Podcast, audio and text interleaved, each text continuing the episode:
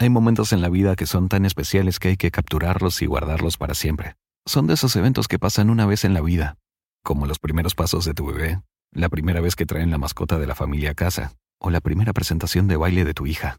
Con el iPhone 15 Pro, más almacenamiento significa que no hay que borrar fotos o videos que puedan algún día ser una memoria duradera. Conecta el tuyo con la red de ATT. Y es importante poder compartir estos momentos con los miembros de la familia que no pudieron verlos en persona. Guarda más comparte más. Obtén el iPhone 15 Pro con ATT y obtén un iPad y Apple Watch por 99 centavos al mes cada uno. ATT. Conectarlo cambia todo. Oferta por tiempo limitado. Se requiere acuerdo por 36 meses con tasa de interés anual del 0% en cada uno, solo para clientes bien calificados, sujeto a otros términos y restricciones. Visita ATT.com de un iPhone para más detalles eBay Motors es tu socio seguro. Con trabajo, piezas nuevas y mucha pasión, transformaste una carrocería oxidada con 100.000 millas en un vehículo totalmente singular. Juegos de frenos, faros, lo que necesites, eBay Motors lo tiene. Con Guaranteed Fee de eBay, te aseguras que la pieza le quede a tu carro a la primera o se te devuelve tu dinero. Y a estos precios, quemas llantas y no dinero. Mantén vivo ese espíritu de Ride or Die, baby, en eBay Motors. ebaymotors.com. Solo para artículos elegibles se aplican restricciones. Manuel el Flaco Ibáñez.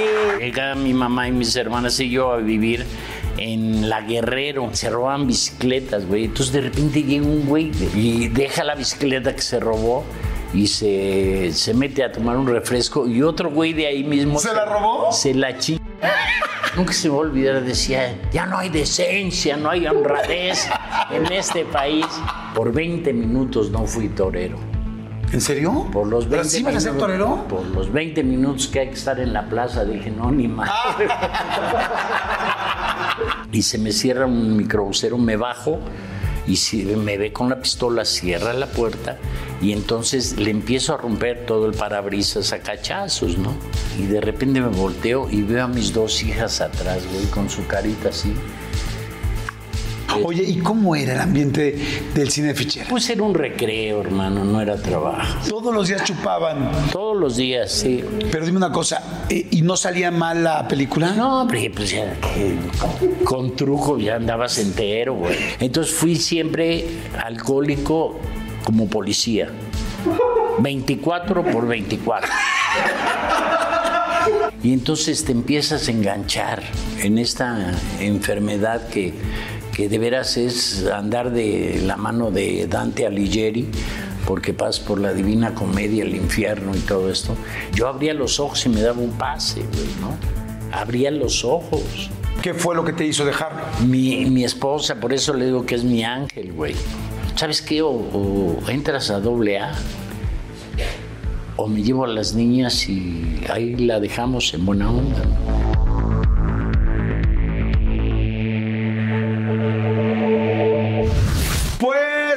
Episodio en un lugar eh, muy especial. Estamos estrenando set y me da muchísimo gusto porque tengo un invitado que no lo había pensado, pero es nuestro padrino de esta nueva eh, temporada. Y está bien padre porque pues es una persona que admiro verdaderamente. O sea, es impactante. Actor, evidentemente, de televisión, de cine, de teatro, como, como empezó. Actor de doblaje, con una carrera pero con una trayectoria de constancia, constancia, constancia. Hay algo que a mí me encanta de él y es cómo se ha ido reinventando. Y eso sí está bien difícil. Reinventarte prácticamente en tantos años, más de cuatro o cinco décadas en este medio es bien complicado. Pero hay algo que es lo que más le admiro y es cómo ha sabido salir de los problemas, salir adelante, fluir y tener hoy balanceada una familia con 38 años de casados como te va enseñando la vida, en trabajo y en la vida. Yo creo que el éxito es estar balanceado y creo que lo hace muy bien. Señores, Manuel el Flaco Ibáñez. ¡Ay, Flaquito, qué chingón! ¡Qué chingón! Todo esto. No, muy agradecido, Jordi, muy agradecido. Tenía muchas ganas de venirte a ver. No, yo también, ¿sabes qué? Que desde hace mucho tiempo es, tienes una carrera bien padre, ahorita lo vamos a platicar. Eh, mucha gente conoce mucho de la carrera, otros no conocen todo lo que ha pasado, o se quedan nada más en, ay, no, bueno, es que Jorge, si es que la película tal, es que tal, tal telenovela, pero dices, no, a ver, espérame, todo lo que hay atrás, ¿no? Entonces vamos a platicar de todo eso, de toda la gente que conoces, con la que has trabajado. Es, ¿Que eras muy amigo de José José? Pues muy, muy amigo, así que digas, Ah. no era, era en los reventones, cuando él trabajaba en el patio, hace muchísimos, muchísimos años, estaba casado con este con los nombres soy pésimo. No te preocupes. La primera que se casó, Kiki Herrera Calles. Trabajamos eh, Héctor Suárez, Kiki Herrera Calles, que fue la primera obra comercial que yo hice, porque yo venía de teatro universitario. Héctor tenía un carácter muy especial. Héctor Suárez. Sí, entonces este, me decía el productor, tú habla con él, ¿no? Porque le tenían miedo, güey. Ah, Héctor Suárez. Sí, yo también tendría miedo. Por supuesto, ¿no? Y además pues, te estoy hablando de hace, ¿qué? 40 años, ¿no? Más, ¿no? Y esto... Y entonces yo lo empecé a cotorrear y todo, y entonces ya ves, ya dijo, no, que venga ese chamaco a dirigir, porque se están metiendo los clientes y todo. Fue el primero que me dio la oportunidad de trabajar en, en teatro comercial. ¿Naciste en Acatlán de Pérez, en Oaxaca? Pérez Figueroa. Pérez Figueroa. Pero fíjate qué raro, la gente no sabe. El general de, no sé cómo se llama, más, Pérez Figueroa, era poblano, güey. Entonces cuando, cuando en la batalla del 5 de mayo, los franceses pasaron hasta casa del demonio y este hombre, este general, tiró tres balazos y lo hicieron héroe, güey. Entonces... ¿Por eso le pusieron al pueblo? Sí, y de pronto eh, está, está colinda con, con Puebla, ¿no? Unos dicen que es de Puebla, pero en realidad es de Oaxaca. Y entonces este, hicieron un busto con unas patillas aquí así y dice, no son las patillas, eran los huevos que se le subieron a sacar cuando pasaron los franceses. Sí, soy de allá, pero en realidad, en realidad a mí me trajo, yo no vivía ahí, me trajo mi mamá muy pequeña, tuvo diferencias con mi papá, yo a mi papá... ¿Tus papás se divorciaron? Pues yo creo que ni estaban casados. En ese tiempo era. Y mi padre, eh, Emilio Ibáñez, era jornalero y mi abuelo era ingeniero de un este de, un trapiche de esos de, un ingenio pues no y este y yo creo que se la robó no estoy seguro. Que se robó a tu mamá yo creo que sí no porque nunca se hablaba de ese tema de en la casa. Entonces mi mamá se separa de él ya con éramos dos hermanas una que se murió que yo no conocí que fue antes que yo Emilia ya, ya en el parto, ¿sabes? En el parto. No, fíjate que no, se murió de meningitis y mi mamá me lo contaba y yo recurro a ese, a ese recuerdo cuando tengo escenas eh, dramáticas y tengo que llorar porque me cuesta mucho trabajo llorar, no tengo esa capacidad.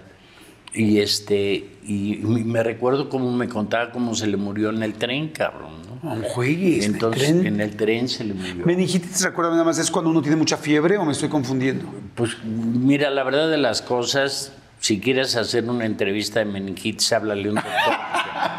Porque aquí no. No, no, tengo idea. Que, que, es algo del cerebro, más no sé cuáles son los resultados, ¿no? Pues la muerte fue, ¿no? Claro. Y luego, en un tren.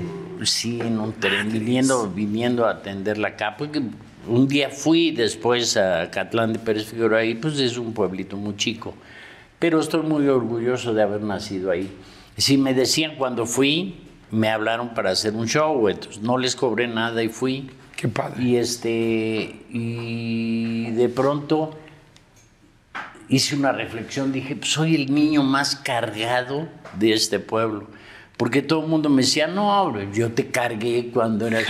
Y tu mamá vivía yo cargado de lana. No, dije, no, no. Sí le a Franco, no tiene tantas películas. aparentemente todo, todo el mundo me había cargado, güey, ¿no? y este. Espero que no haya sido al revés, que tú cargaste a todo el mundo en el pueblo. No, y entonces me dieron un recorrido y todo esto. Pero de hecho, pues vino mi mamá con, con tres hijos, ¿no? Y entonces tenía una tía, mi tía Toña, y su esposo mi tío Domingo. Pero a falta de padre, le empecé a decir papá a, Domingo. ¿Papá Domingo? Mi papá Domingo y mi mamá, Toña, y mi mamá pura, que era la, la biológica. ¿Vivían los tres? Vivíamos los tres con ellos dos, porque ellos no pudieron tener hijos. Entonces a mí, por ser el único hombre, como que me adoptaron con más cariño, más atención y todo. Esto no quiere decir que a mis hermanas no las atendieran, pero yo era el consentido. Oye, pero ¿y esto es en la Ciudad de México? Eso es que llego a... llega mi mamá y mis hermanas y yo a vivir en La Guerrero. En una, colonia Guerrero. Sí, en Arista 23. Todavía me acuerdo un patio con, con, con baldosas verdes y blancas como ajedrez. Y este, ¿Nunca regresaste? Sí, pero yo la veía tan grande, tan grande. Y de pronto, al pasar de los años, un día le dije a mi mujer, quiero, quiero ver lo que me imaginaba yo de esta inmensidad de patio y todo. Y llegué y no era tan grande, ¿no? Era muy diferente a como, a como, a como me le imaginaba. Pero yo tengo alguna cualidad, o no sé cómo se pueda decir, pero yo antes de dormir cierro los ojos, Jordi, y empiezo a ver imágenes de lugares que no conozco, pero, pero muy claras, castillos, pero castillos medievales, castillos europeos, veo casas, veo, pero con una claridad que un día debería de ir a... ¡Wow! Entonces yo digo, son vidas pasadas, ¿no? Y de una persona rica, porque de veras entro y recorro castillos, cosas que nunca he visto. Entonces es muy raro. Bueno, de ahí, de, para no desviarnos de ahí de la Guerrero, mi papá con otro socio, que mi tío, pero vamos a decirle mi papá. Sí, papá Domingo, y mamá Toña. Y mamá Pura, que es la, la efectiva. ¿Cómo se llamaba tu mamá? Pura. Pura, ah. Pura, Pura Martínez Muñoz. Pura Martínez. Y, este, y entonces construyen en ese tiempo un edificio de dos pisos. Y, llegué y la primera noche, nunca se me va a olvidar, de, en, Avenida Central. Lo primero que vimos fue un güey que lo habían asaltado encuerado corriendo por toda Avenida Central. O sea, si llegaste y eso fue la primera imagen que fue viste. la imagen que, recuerdo. Eh, ¿Sabes qué? Que yo estoy verdaderamente muy orgulloso en haber, en haber, eh, haberme creado ahí, porque era las que yo conocí, no sé ahora, pero eran unas gentes honestas, eran honradas, aunque tenía la fama de ladrones, de robacoche, etcétera pero eran unas personas que me enseñaron, que en ese momento no lo descubrí, que eran unas personas bien directas, bien honradas. ¿No? bien Estoy hablando de honradez, honradez sí, sí, me imagino moral, de espiritual, lealtad y todo, ¿no? Eh, había un gran respeto, todo esto. Como una ética, me imagino, como una ética personal. Sí, sí, sí. Era, sí, que igual, pues, igual el negocio era robar autopartes, igual el negocio tal, pero si alguien quedaba contigo, te era neto. Era, todos éramos como una, una comunidad muy, muy allegada, muy acercada. Te voy a interrumpir un segundito. Ahorita que dijiste de esta persona que llegan a la Buenos Aires y lo primero que ves es a un cuate desnudo, corriendo, recién asaltado. ¿Es cierto que, el personaje Jorge la, mm, esta, hay como la gabardina que tienes, tú se la compraste un te por ocho de vecino? O sea, de ahí de la Buenos Aires. Ese, ese, ese, esa gabardina tiene conmigo aproximadamente como 45 años. ¿Cómo crees? Y tiene, ha hecho cine, ha hecho teatro, y ahora en vecinos, ¿no? Que además es ya... ¿Y qué hace? ¿Le vas cambiando cosas? No, yo, yo se la compré, lo vi y le dije, te la compro. ¿En dónde, ¿en dónde fue esto? En, Avenida Central. Eh, Avenida Central y Nicaragua. Y estaba ahí, entonces le vi y no se me llamó tanto la atención que le dije, te compro el gabán y te compro los pantalones, eran doble pantalón y no me acuerdo cuánto le pagué, la verdad de las cosas, pero para él era mucho, hace 150 pesos. Algo. Ahí mismo se encueró el güey, se puso otros pantalones todos rotos que traía, se puso una camiseta, me lo dio, lo mandé a lavar, etcétera, etcétera. Y era para una película que hice con Isela Vega y Andrés García que se llama Una, una, una gallina muy ponedora. Y entonces a mí se me hacía yo un té por ocho del pueblo y a mí se me ocurrió ponerle milagros. Lo que traigo colgado es que muchas personas piensan que, son mil este, medallitas, medallas, ¿no? no son, son los milagritos que pones de un bracito, un corazón, etc. Sí, los milagritos que compras a un, santo, a una virgen para agradecerle. Exactamente, y entonces le- lo llené y este y, y me ha servido para todo esto, ¿no? Y así te has hecho varias y ahora es la de Jorge. Bueno, ok.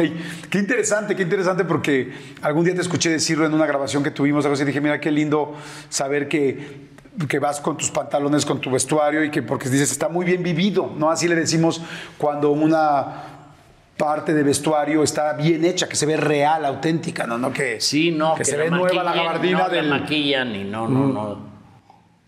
Oye, bueno, entonces me regreso a Buenos Aires. Y entonces dices, lo primero que llegas es que ven y que ven a este cuate corriendo. ¿Cómo cuántos años tendrías tú? Tendría yo como nueve años, Ok. nueve, diez años. Y entonces este, estos departamentos tenían una terracita, pero muy corta, un pedacito así con una jardinera. Y entonces mi mamá, mi mamá Toña, no me dejaba bajar porque estaba pesado el ambiente. Y entonces yo me compraba muchos juguetes, ¿no? Y entonces mi diversión era ver que estaban ahí abajo, estaban en, en- en Sánchez de la Hoz, se llama ¿La calle?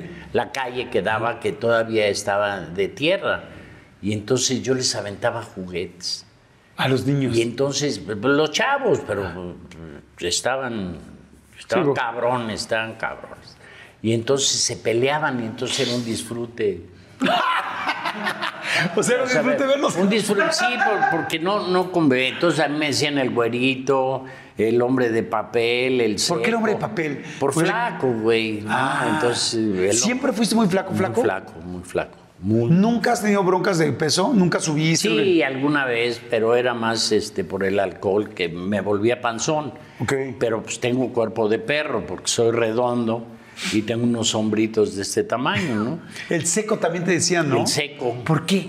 Pues así, le, así se estilaba cuando estabas muy flaco, está seco. Ah, entonces toda la vida has... te- Pásale un diccionario. No, sí, es que está cabrón, no sabía. Mira, jamás me imaginé que el seco fuera por flaco. Sí. Este, qué chistoso. El hombre, de papel. Que fue una película de López Tarso, pero no sé por qué me ponían, yo creo que por delgadito el hombre de papel. O sea, de alguna manera eran como los ricos de la Buenos Aires. Pues aparentemente, pero no éramos ricos, ¿no? O sea, verdaderamente eh, pasamos las de Caín. Algo, algo, algo me dejó, porque soy un ser simple. No me, no me, no me conflictúo con las cosas, no me engancho. Eh, Menos cuando algo, algo le sucede a mi familia, a un amigo y todo, entonces me pongo como loquito, ¿no? Y, este, y entonces me acuerdo que mm, mi mamá Toña con mucho esfuerzo le compró a una amiga mía, a una amiga suya, una bicicleta Oxford. Entonces, por primera vez me dejaba salir, güey. Salir, digo, salía yo con ella, pero salir solo, andar en la... Y pues pasaban carros, era de doble sentido. Yo aprendí a torear con los carros, porque luego te contaré cuando por 20 minutos no fui torero. ¿En serio? Por los ¿Pero 20 sí vas a ser torero? Por los 20 minutos que hay que estar en la plaza, dije, no, ni más. Y bueno, Salud. que eso Salud, amigo. llegaremos un poquito más adelante, si es que lo Sí, permites. claro que sí, por supuesto. Y, este, y entonces, pues empecé a salir y empecé a hacer de- el güerito, pero entonces me tocaban unas madrizas, güey.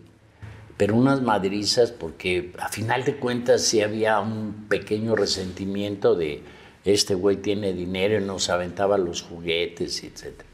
Y entonces a mí me había tres bandas, los chicos, los medianos y los grandes, y era muy respetado eso, ¿no? O sea, no podías entrar a una banda Sí. de medianos. Sí, sí, pues, era de ¿no? los Éramos chicos. los chavos. Entonces había un, un- un chavo que le decían el chivo. ¿El chío? El chivo. El chivo. El chivo. Y entonces era un gandalla, cabrón. Y nos traía, pero comiendo, ya sabes qué. Pan. Entonces jugábamos. Pan y riata y se acabó el Sí. pan. Y entonces jugamos rueda americana con, con las canicas, que ponías las canicas y las tenías que ir saliendo y todo. El piso era... Eh, de no tierra, de tierra. de- pero enfrente, la única calle que estaba era donde vivíamos nosotros, Avenida Central. Y, este, y enfrente eran puras vecindades, güey, ¿no? El problema es que un día mi papá era alcohólico, ¿no? Y siempre andaba armado y traía una placa de, no sé de qué chingados, pero era de, de Sí, detective o no judicial, sé, o- no, no, era de ahora, eh, se llamaba La Secreta, ¿no? Ok. Entonces le decían a este, pero andaba, pues lo veían con eso. Y un día pasa y estaba yo jugando canicas y traía un Oldsmobile 46. Ok, un Y coche. entonces pasa y ve que me está sapeando el chivo. Pinche chivo. Y se baja y me jala y me dice, o le pones en la madre o yo te pongo en la madre. Venía tomado, obviamente. Pero fue tanto el temor que entonces me le aventé al chivo y entonces agarré tierra y ching, se le aventé a los ojos y le empiezo a dar, güey, le empiezo a dar, le empiezo a dar. Era- esa fue la primera vez que te habías dado una Sí, madriza. de, de, de- directo, donde me habían madreado, ¿no? Pero, y, Pero tú has madreado a alguien, no. y le rompí la boca, güey, y lo pateé y todo, total, ya que dijo, párale, párale, que así se estilaba, ya cuando no ponías párale, ya no te no- ya se terminaba, no es como ahora, güey, ¿no? Sí. Y entonces, de estar de, de que ahora le dicen bullying, que antes era de barquito, pues subí de escalafón, güey. Entonces yo me volví el chingón de la, de la banda. Porque te habías- ya te habías madreado al chivo. de la banda de, de los chicos, ¿no? Y entonces yo ya defendía a los demás. Se terminó los abusos de quitarnos nuestras canicas, nuestros 20 centavos que ponías a jugar para jugar tacón. Yo jugabas tacón con un tacón de. Con un tacón de, de zapato. Jugaba así, eran carreritas, ¿no? Qué De puntazo o de panzazo, ibas a aventar, eh, llevando la, este, la moneda. Y entonces desde ahí, pues que como que tomé y me volví muy peleonero, güey, con una seguridad de, de, eh, ya rayaba la agresividad, ya era yo, me voy a desquitar, era una venganza, cabrón, ¿no? Sí, de todo lo que te habían hecho a ti. Y entonces, pues, mm, estábamos muy amolados. Mi papá, pues, gastándose todo el dinero en alcohol y la chingada. Y entonces mi mamá Toña Ajá. Sabía inyectar. Ok. Y entonces de eso vivíamos.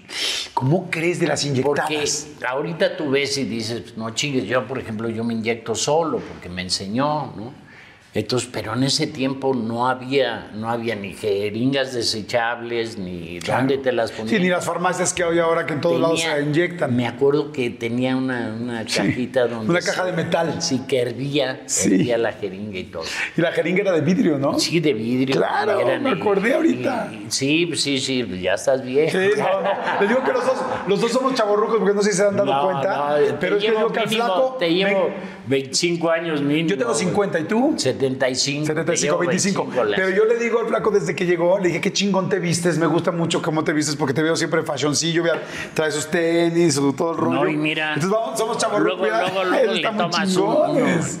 Están chingoncísimos. Luego lo ves, luego tomamos Sí, ahorita tenemos ahí la protección. Oye, pero me gusta porque nos vamos a morir de tenis porque Ah, somos así. Eso chinga. Sí. Bueno, y entonces dices, Y entonces, sí le estaban pasando mal en tu casa. Sí, y entonces me acuerdo que cobraba un peso por ir a las casas a inyectar. A inyectar. O 50 centavos si ibas a la casa. Entonces de repente yo entraba al departamento y veía yo 10, 15 personas ahí formadas para que los inyectara, porque te inyectaba y tenía que hervir y la chingada. Y de eso vivimos. Pero, pero algo pasaba en mí que siempre tomé el lado bueno, bueno en el aspecto de, de no, me, no me amargaba yo el por qué, porque mi, mi mamá Toña tenía una amiga con un hijo, eran riquillos. Un sí eran riquillos. Y él, él, él me regalaba la ropa, güey, la ropa usada me la regalaba y yo pues andaba súper, güey, ¿no? Y Con la creo- ropa de él. Sí, sí, sí, sí. Me, me quedaba grande, entonces la- mi mamá la arreglaba y todo porque digo, estaba yo muy flaco. Pero me la pasé en una infancia, una infancia que yo recuerdo feliz. O sea, nunca, nunca pensé en el, en el dinero, si había, no había, si tenía, no tenía, sino que siempre fui muy hábil. Les caía yo bien y entonces siempre me invitaban. Y eras tan divertido desde chiquito, porque el que tiene esa agilidad mental, normalmente la tiene desde es chico. gracias a la Buenos Aires, güey, porque ahí o, o tienes esgrima mental o ya valiste mal. A ver, sí era muy alburero, o sea, porque me- le voy a decir a toda la gente que nos está viendo, la colonia Buenos Aires es una colonia en México popular, muy conocida, muy famosa, porque además se venden autopartes, que te quiero preguntar de eso, donde, donde se dice que muchas de las autopartes son robadas, y este, y estoy, creo que sí, y este, pero es como muy, es como un tepito, más o menos, pero con autopartes como Pero popular. fíjate que ¿Sí la- es tan popular y tan alburero Buenos o no? Sí. O sea, el rollo de barrio, quiero decir. Sí, era, era, bueno, es más, no entraba la policía, güey. Ah, sí. O sea, había una en Vertis que se llama la CP, que era la ciudad perdida, y era todo un cuadro donde eran puros jacales, güey. Y en el centro del Parque Delta, de, pero no el parque de, el Parque Estadio, perdón, que era el parque que está enfrente de, de- en Avenida Cuauhtémoc, se robaron una, una, una, este, una fuente no. una fuente chiquita y la pusieron en el centro de la CP, que sería esto. La pusieron ahí, me acuerdo perfectamente. ¿Y la hicieron funcionar? No, no, no, nada más estaba la esa y puros canales con creolina. ¿Qué es creolina es, es- era como un desinfectante muy barato, blanco, que le echaban ahí para que no oliera mal y toda esta onda. Y ahí estaban los arponeros. ¿Los que zarponeaban? Sí, pero, pero era gracioso, no sé qué pastilla se pondrían. Y entonces le echaban saliva en una cucharita, la calentaban y la diluían. Y luego con una, una, una, una aguja, ¿no? De, de, de estas de inyección le ponían un gotero. El, el- nada más el, Ah, el atrás, y lo conectaban y luego, imagínate toda la calma para, para subir todo eso. Luego se levantaban la costra, porque ya tenían costra, y se inyectaban directo. ¿Cómo no se inyectaban aire o algo? Y se la ponían y luego se quedaban ahí. Y esto era alrededor De la fuente. de la fuente. Entonces salían, había como, ¿qué te digo?, 30 entradas, pero nadie entraba. Se veían como jacales, pero no sabías cuál. Y entonces entrabas y te ibas por, por pasabas por la casa de alguien y con permiso y, pa, pa, pa, pa, y hasta llegar al centro. Entonces se ponían y le arrebataban o asaltaban a alguien y se metían a un jacal y Sí, para saber. y no, no, no, no, la policía no se paraba. No entraban se ni paraba. nada. No, entraban y les tronaban los parabrisas y toda pedradas desde arriba, pum, pum, pum, de los jacales y nadie entraba. Oye, ¿y a qué edad tú veías esto de los arponeros? Pues ya tendría yo como 14, 15 años, ¿no? Sí, ya, ya no estabas tan chavito. Pero sí, pero era así como de pasada porque no pertenecías ahí, ¿no? Claro. Sino que iba yo a acompañar a algún uno de la flota grande, al coreano, en, en- que lo odio, en paz descanse, porque fue el primer güey que me dio una cuba. Y entonces sentí, sentí los labios todos hinchados y dije, "Mm, qué rico, ¿no? Y de ahí tuve mi, Ahí empezó la historia. penitencia. Oye, cuando uno está con un cierto grupo de amigos o algo así, más cuando es niño, regresándome un poquito antes, uno quiere pertenecer. Claro. ¿No te pasó que tú también te metieras al robo de las autopartes o algo así? No, no, no, no, no, no, nunca. Vamos, participaba yo por decirte algo de, por ejemplo, de, de estar de, que ahora les dicen halcones, nosotros de echar aguas, de, porque estábamos en plena avenida central, ¿no? O en Vertis. Y este, pero no, nunca. Era como de aguas, ahí vienen, tal, Sí, tal. nada más, no, nada más. Ahí viene Javier y ya salían todos corriendo, ¿no? Pero. ¿Qué era Javier? Eh, La judicial. Ah. Conocí personajes que les he tomado, por ejemplo, en, en la, la serie esta de, de, Nosotros los Guapos, que decía yo suavecito, suavecito. Era de un güey que le decían el suavecito, güey, que era de la Buenos Aires, ¿no? Y había otro, el Cagallas, ¿no? que hablaba así, decía la Cagalla. ¿No? Y el Cagallas, ¿no? Luego el, el, el Jícama, que era un güey que se bronqueaba, que era el más, era el patrón de, de la Buenos Aires, ¿no? Decía, sugiero más no ordeno.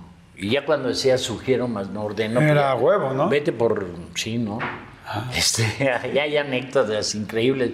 Había una tienda donde se juntaban, ahí en Nicaragua, en la calle de Nicaragua, en la mera esquina, y entonces ahí se juntaban todos los, los que atracaban, güey, ¿no? Pero en la Roma o en Narvarte.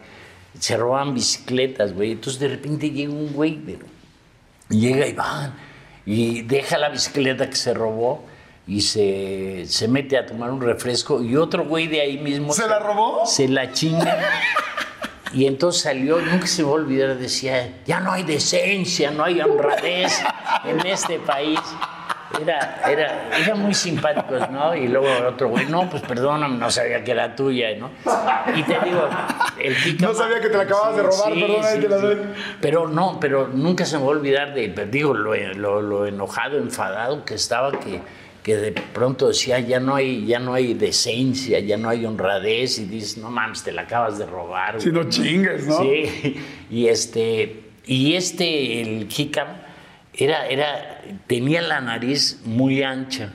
Entonces, se dejaba, te lo, lo, que te digo es verdad, se dejaba que le dieran un madrazo para romperle la nariz. ¿Cómo crees? Se metía, se metía, lo, lo agarraban robando, se metía y lo operaban. Y entonces cada día que lo operaban, se le empezó a afinar la nariz. ¿Sabes de cuenta? Que se metía a la cárcel para que le hicieran cirugía plástica, ¿no? y entonces de repente ya la tenía respingadita así todo. ¿Cómo crees? Y eso hacía, fíjate. ¿Y, era, y era fácil salir? O sea, se aventaba, se aventaba, se aventaba 15, 20, 30 días en, en, la cárcel por robo, una estupidez de un robo, no, no, no con violencia, no. Okay. Y en esa época, ¿qué tan cercano eras de tu mamá? Bueno, que tenías a, no, de a, a la señora Pura, a tu mamá Pura Pura, la, la Pura Pura. Pura Pura. Y, de, y a la señora y a mamá no, Toña. siempre estuve muy apegados, apegados a ellos. Yo creo que son los dos dolores más fuertes que he tenido.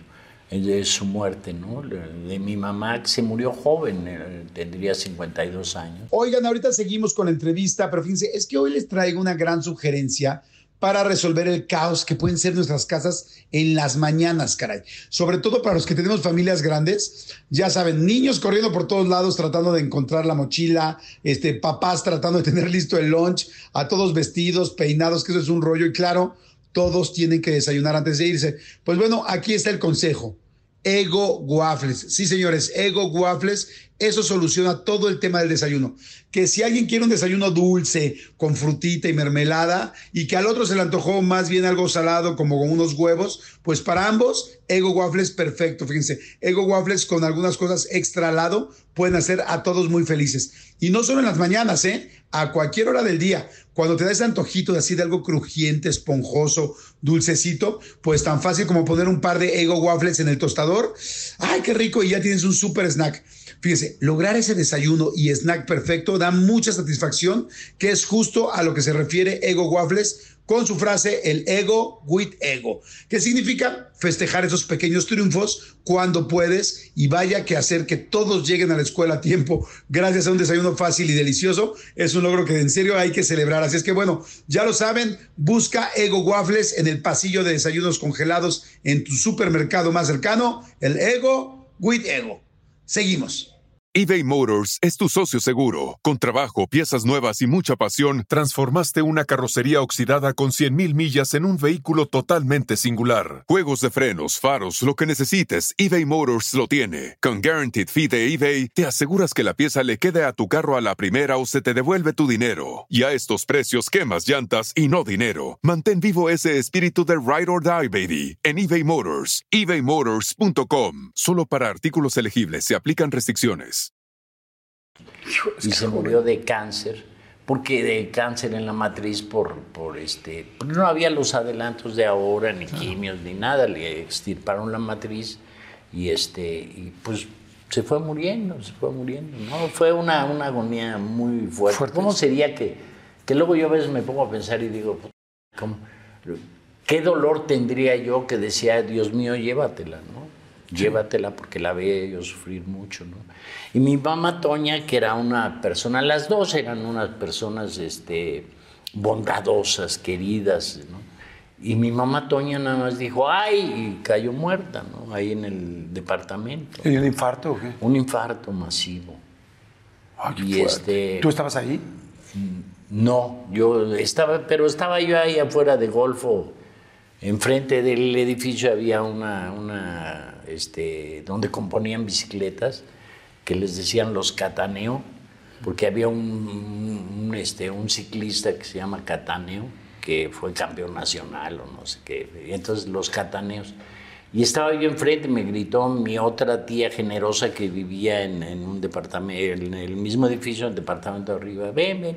Entonces la alcancé a llevar al centro médico, me ayudó un vecino que tenía coche y ya cuando llegamos me dijeron, no, pues ya está muerta. ¿no? Uf, Entonces sí, fue, fue, fue muy difícil. Yo creo que es el dolor más grande que he tenido de las dos, ¿no? A las dos, claro, perder a las dos, pues a las dos personas que te dieron esa imagen materna, bueno, una tu madre y otra que también tú. Sí. Las dos, las No, dos. y- y por eso fíjate que yo, yo, por muy amigos, familiares, etcétera, no voy ni a hospitales, ni a velorios, ni a entierros. Y me acuerdo muy claramente cuando se murió mi mamá, pues estaba yo devastado, porque ya se esperaba su muerte y todo, pero estaba yo haciendo la, obra Cementerio de Automóviles que dirigía Julio Castillo, y era a nivel de, de bellas artes, ¿no? Éramos este, amateurs. Y de repente en el, en el intermedio del segundo acto, un pendejo, no había celulares, hablaron, no sé cómo, pero llegó y me dijo, se murió tu mamá. Y entonces, ¿Cómo? a final de cuentas ya se esperaba, yo lo deseaba, ¿no? Porque la veía sufrir mucho. Y en el intermedio me dice, y entonces el segundo acto nunca se me va a olvidar, ¿no? De todo lo que el teatro mágico me detuvo las lágrimas, me detuvo el dolor y todo. Cuando salí, pues me quebré, ¿no? Pero fue horrible y entonces odio a las personas, pero no odio, sino que no me gusta ni decirte, oye, cuánto lo siento, o, este, estoy en tu dolor. Me, me caga, me caga, ¿no? Porque digo, no es cierto, güey, no sabes lo que estoy sintiendo yo, no tienes ni idea, no me vengas a decir que lo sientes, no mames. Y me acuerdo que yo trabajaba, esto me voy a adelantar Claro, un poco, claro. Este, era, era yo jefe de dibujantes en la Secretaría del Patrimonio Nacional. Y entonces mi jefe inmediato llegó, no me acuerdo cómo se llamaba, pero estaba visco y siempre traía unos lentes negros así. Era padrotón, ¿no? Traía el primer CUDA, barracuda, era lo de último. Guau. modelo. Y todo el mundo llegaba y me decía, lo siento, y ay, lo que necesites y todo. Y yo estaba por dentro entre el dolor y una rabia de decir, no mames, no, no me vengas a decir eso, mejor quédate callado. Y fue el único este hombre que te digo, este arquitecto, que llegó y se me acercó y me dijo, no te preocupes, los días de mierda vienen después. Y se fue. Fue las palabras que más agradecí, porque sí, en realidad, cuando llegas a tu casa después de un entierro, empiezan los días de mierda. ¿no? Es cierto. Entonces, muy raro, soy muy raro. Soy simple, pero soy muy raro en algunas cosas. ¿no? Hace poco eh, se murió el papá de un amigo y esposo de una gran amiga y socia mía. Y llegas y digo, ¿qué digo? ¿Qué le digo que realmente le pudiera eh, funcionar? Y yo lo que normalmente digo es, duele de la chingada, te va a seguir doliendo, pero va a haber un momento donde vas a estar un poco más tranquilo y vas a aprender a vivir así. Es que es más rápido decirte, los días de mierda vienen después. Sí. Ahorita que te digo, porque tú lo sabes, si lo has vivido, sabes que en ese momento es, estás omnibulado, no sabes si es sueño, si es realidad, si empiezan los recuerdos, los no recuerdos. ¿no? Sí, es tremendo. De repente el sentir, ah, fui mal hijo, ¿no? Que te entran todos estos, todos estos eh, espíritus malignos que te atacan, en lugar de decir, no, al contrario, me- siempre fui buen hijo, nunca yo la ayudé, etcétera, ¿no? Siempre tuvo mi amor o algo, ¿no? Pero en fin, son Así cosas es. que pasan. Exactamente, son cosas que pasan. Estoy seguro que hay mucha gente que nos está viendo que quizá está viviendo un momento como esto. Así es que bueno, pues esperemos que... Fortaleza. Exacto, y que ver si les podemos lograr que un rato estén tranquilos con nuestra plática. Vamos rápido a un refil, este, vayan al baño, si están haciendo trabajo, si están lavando algo, si este, no sé, lo que sea, vayan a hacerlo, regresen y seguimos aquí con el Flaco Ibáñez, que está chingoncísima la plática. Gracias, amigo, muchas gracias No, por, hombre, por tu tiempo y por todo, porque además vive bien lejos y se vino hasta acá hasta donde estamos. Bueno, eso de vive lejos. ¿eh?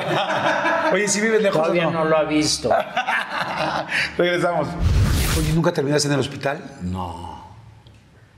No, bendito Dios, no. Y era yo muy entrón, era muy entrón, porque yo cuando te digo que ascendí a líder de los chavos, pues a mí me tocaba darme la madre, y entonces me veían flaquito, Pero siempre pegué muy, muy fuerte, muy fuerte, muy fuerte. ¿Más grande fuiste peleonero o no? Sí, mucho, mucho. Un día, un día, fíjate que eh, siempre estaba yo armado, estaba yo protegido por la policía, las autoridades, ¿no? Y yo traía una 9 milímetros que es exclusiva del ejército.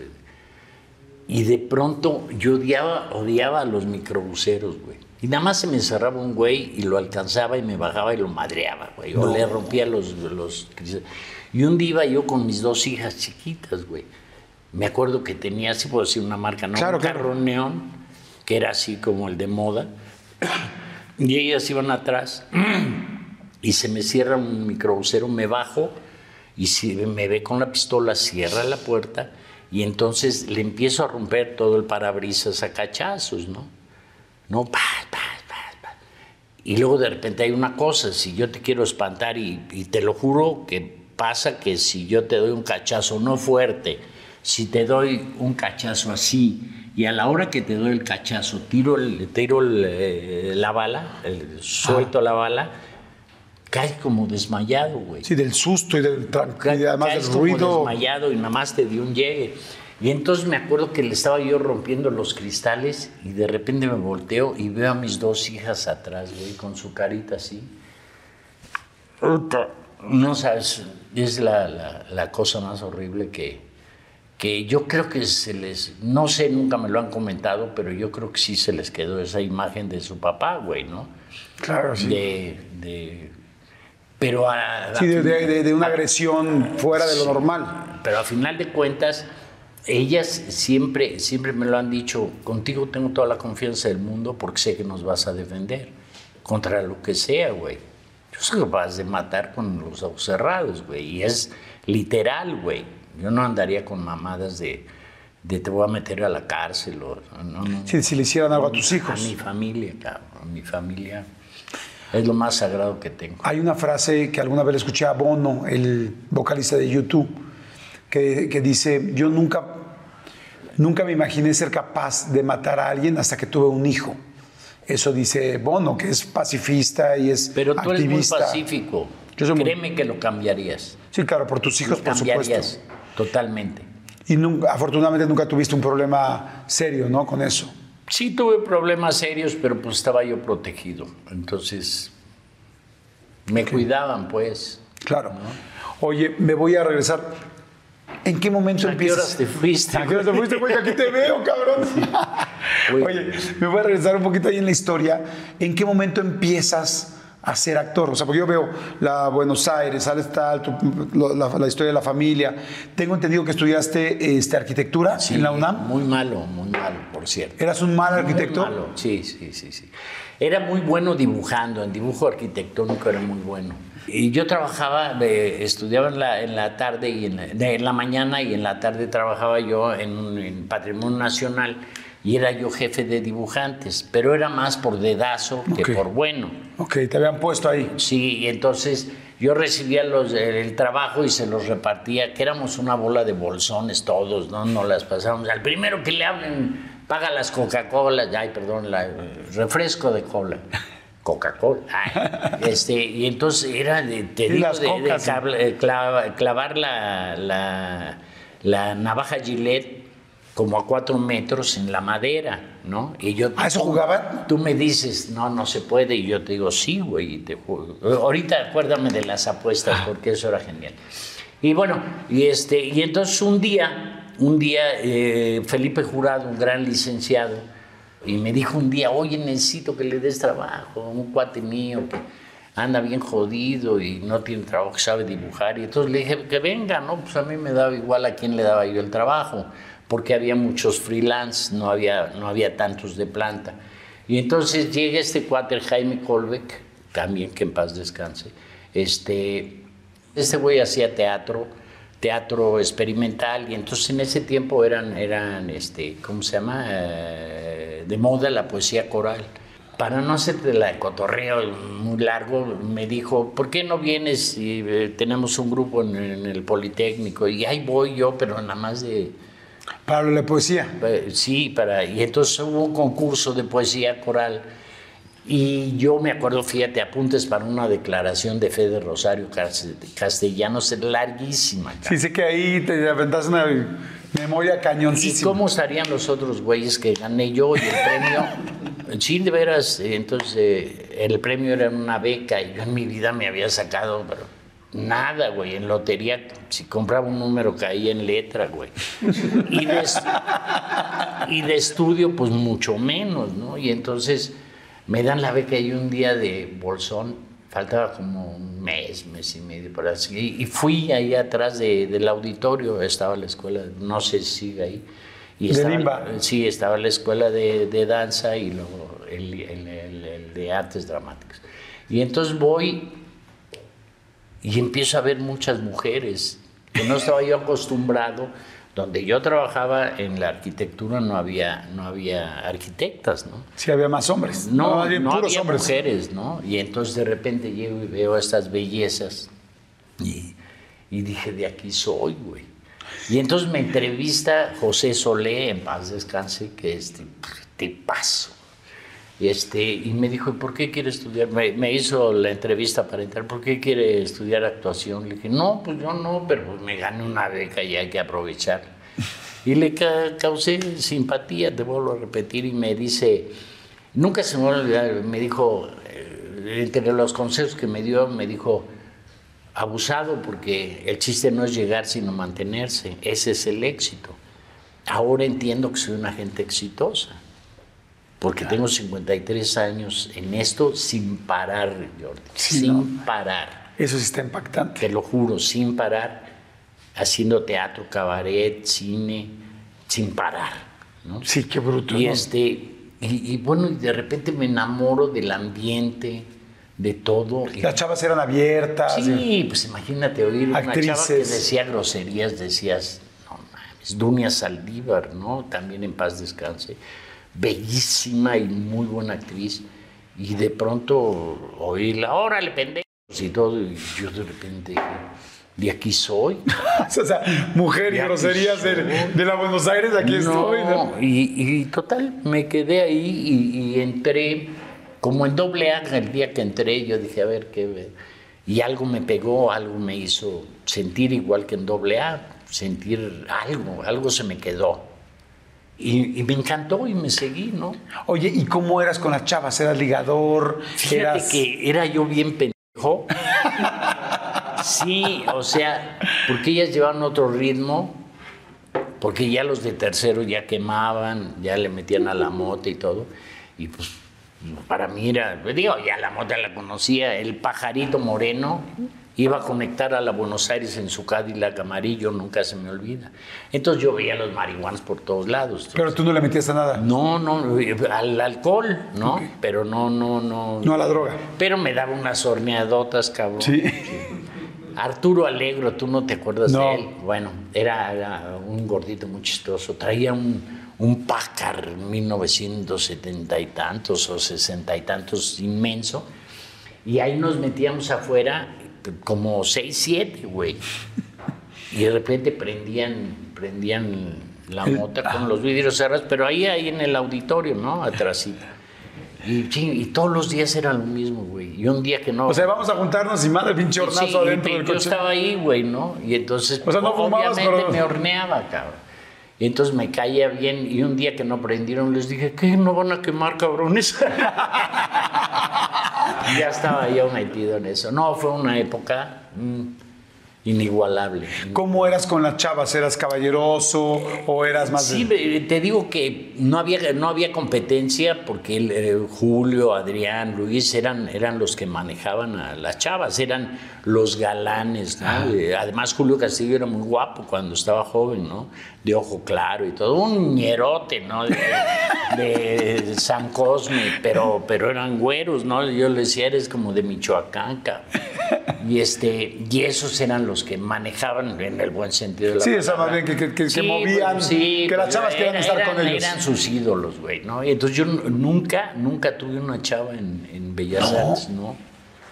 No, no, no, no, nunca fui muy o sea, no sabía cómo llegarles.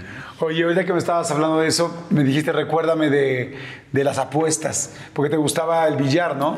No me gustaba, lo hacía por necesidad. A ver, cuéntame. Pues te digo que mi mamá inyectaba, ya lo platicamos, y entonces de repente, pues a veces no, no alcanzaba. Y entonces yo de golfo en la secundaria empecé a jugar billar y se me dio la carambola y de repente yo jugaba de apuestas sin traer un quinto. Ni para el tiempo, ni para pagar la mesa, güey. Madres. Y me aventaba yo, güey, y el COI me le caía yo bien. Y entonces le dejaba yo los libros de la secundaria disque empeñados, que ahí los dejaba, güey, porque creo que fui como cuatro veces a la secundaria. Y este, y entonces había un güey que no me acuerdo cómo se llamaba, que era, que era que el indio, que daba exhibiciones de, de este, de cómo se llama, ¿De carambola? de pool. Ah. Y entonces eh, les dicen piñeros. Entonces yo era piñero de él. ¿Qué es un piñero? Piñero es el güey que te pones a jugar, me daba dinero. Entonces yo me ponía a jugar contigo y me ganabas. En el pool soy muy malo. De todos modos, aunque fuera bueno, te dejas ganar. Y entonces llegaba este el indio y se, se paraba y empezaba a ver el juego, ¿no? Y ya que me ganaba todo el dinero, le decía a este güey, el indio le decía al güey que estaba jugando conmigo, vamos a jugar tú y yo. Y el güey daba exhibiciones de pool, güey. Y entonces de repente, pum, empezaba a meter todas las bolas, güey, pero siempre con discreción para que no se notara. Dejé de hacerlo hasta que descubrí que traía un ocho negro pintado en la espalda del pinche bolazo que me dieron porque nos cayeron. No. Y salimos, pum, y me acuerdo que me dieron un bolazo, cabrón, a la salida corriendo, que nada más hice.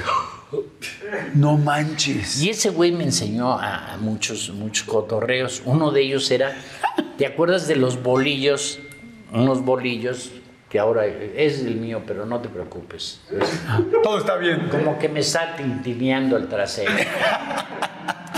Los bolillos, entonces yo te decía, estaban, los billares están en Avenida Cuauhtémoc, Baja California, luego no me acuerdo cómo se llama la otra cuadra, la otra cuadra era una, una manzana grande, entonces yo te decía, eso me lo enseñó el indio, ¿cuánto quieres apostar, güey? Porque soy muy veloz corriendo. A que yo me doy la vuelta a la manzana y no te acabas este pinche bolillo. Que eran de 10, era de 10 de los centavos y otros de a 20, que eran mayores. No, los chicos. No te acabas, pero si llego No el yo- molletero, no, el chiquito. No, uno chico de, de 10 centavos. Si yo regreso y tienes el pinche bolillo en la boca, ya te chingaste. Sin tomar agua, güey. Y entonces, pero imagínate lo veloz que soy, güey. Y ponías ahí y apostábamos, güey. Y entonces sí corría yo muy rápido, pero es imposible que te chingues un bolillo y se empieza el migajón. Pura chingada, güey. O sea, Y entonces yo me daba la vuelta en chinga, chinga, chinga, y llegaban y estaban. Éntrale, cabrón. Esa era una, la del cinturón, de ver el fin del cinturón. Luego te lo enseño después de cámaras. También era ganar dinero. Por eso te digo que, que nunca me sentí desprotegido de decir. Pues no, a veces yo, yo me hice muy cuate de los de la Roma, no de la Romita, de la Roma. Luego me hice, me hice amigo de un Carlos Celis, que era hijo de un diputado, güey. Entonces yo vivía casa en Agua Blanca y casa en Coyoacán y todo, porque me querían, güey, ¿no? Me invitaban y yo sin un centavo, güey, ¿no? Y todo me lo pagaban. Wow. Donde sufría yo más era en la ropa, en la ropa. por- porque no había chance de que me prestaras, güey. Claro. Porque con mi cuerpo no me quedaba nada, todo me quedaba enorme. Ok. Oye, y entonces entras a, entonces a, a Limba, tomas las clases y empiezas a hacer teatro. Eh, Estudiantil, ¿cuál? Estudiantil. ¿no? ¿Cuál? Pero después creo que conoces a Héctor Suárez y ahí empieza lo primero profesional. Le- le- le- no, eh, sí se puede decir comercial, ¿no? Sé que más o menos por esa época tienes tu primer matrimonio. Lo que te quería preguntar ahí es, eh, tengo entendido que ahí había problema, que no, está toda- no había todavía tanto dinero y que en algún momento tuviste, había, que, no había güey, dinero, no había. que tuviste que trabajar en un circo. En el Circo Nazionale d'Italia. O sea, ya estaba todo esto, se ubiquen, ya estaba toda esa situación de que ya había, ya, ya era, Estaba- ya eras bueno. Eh, ¿De qué trabajas en el circo? De todo, güey, de todo. A Abrano Seransky pusieron uno que se llamaba El Mundo Feliz, una carpa muy grande y todo. Y este y tronaron. Y entonces Franco Verosini, que estaba casada con una hija de los Ataide, compra la carpa. Él trabajaba en el circo Ataide y luego fue ahí al Mundo Feliz y tronaron. Compró la carpa e hizo el Circo Nacional de Italia. Y entonces de pronto andaba yo sin trabajo, me acababa yo de casar, cabrón. Y de pronto me dice, me dice Abrano Seransky, oye, ¿no quieres trabajar en un circo? ¿Un circo de qué, güey? Pues, yo no voy a vestir de payaso, yo soy un actor, cabrón. Me dijo, no, no, este es algo diferente. Y entonces eh, se anunciaba Franco Verosini, el Tarzán italiano de los monos. ¿El Tarzán italiano de los monos? De los monos italianos, no sé. el Franco Verosini, el Tarzán de los monos. Y entonces era un güey mamadísimo, güey guapísimo, y se pintaba canas con porque era la moda, güey, ¿no? Se llenaba más de mujeres que de niños, cabrón. el circo del primer chipandel. Pero manadísimo el güey. Y entonces de repente llegó, nunca se me va a olvidar que fui verdaderamente arrastrando mi ego, mi orgullo, trabajar yo en un circo, cabrón. Después de haber trabajado con todos los grandes, no, no en Bellas Artes, pero con todos los mejores directores, en, porque me tocaron todos ahí en el Arcos Caracol. Y lo primero, cuando abro, abro la pinche carpa, lo primero que veo es un pinche elefante que viene hacia mí, güey. Pero desbocado, güey. Y un güey colgado con un, con un garfio de la oreja del pinche elefante. No me pude mover, güey. Nada más lo vi así como en cámara lenta que venía. Dije, ya me partió la madre. En lugar de quitarme, güey, de hacerme a un lado, me quedé, me quedé petrificado. Y chinga, le llega, y, ¿qué te digo? Como a cuatro metros, que yo ya lo sentí, la pata ya la sentía yo aquí, güey. Lo paró y era Franco Verosini. Y entonces Abrano Seransky era la carpa que compró. Entonces dice, vamos a hacer tipo selva. Y entonces, como era la onda jipiteca, vamos a andar buscando las minas del rey Salomón en África. Y entonces me quedo ahí, güey, y entonces me hacen, no, pues tú vas a ser un inglés que llega a África buscando las minas del rey Salomón y vas a tener un guía, un güey que se llama Polo, también era actor, pero no me acuerdo, que luego lo agarraron por andar robando cuadros de obras de Y este, donde quiera que te encuentres, Pablo, saludos. Este, y se supone que yo entraba después de cada acto y empezaba yo con mi guía y yo hacía un inglés, ¿no? Y entonces decía, cada acto que hacían decía, ay, a poder hacerlo mejor. Y entonces de repente, súbete al trapecio. No, pues, una escalerita así de, pero de, con, cables, güey, ¿no? Que se te va moviendo y, y yo pedo, güey, ¿no? no, bueno, eso cambia un poco la situación. No, no di el, tenía 25 años, no, no di el peligro. Y luego una tablita de este tamaño a 12 metros, güey. Aquí tienes la, tenías la red, pero acá atrás ni madre, güey. Entonces, a la hora de columpiarte, acá si te zafabas, caías al suelo, güey. y entonces de pronto me aventaron el trapecio, güey. Y lo agarraba, y agarrado del cable aquí, güey.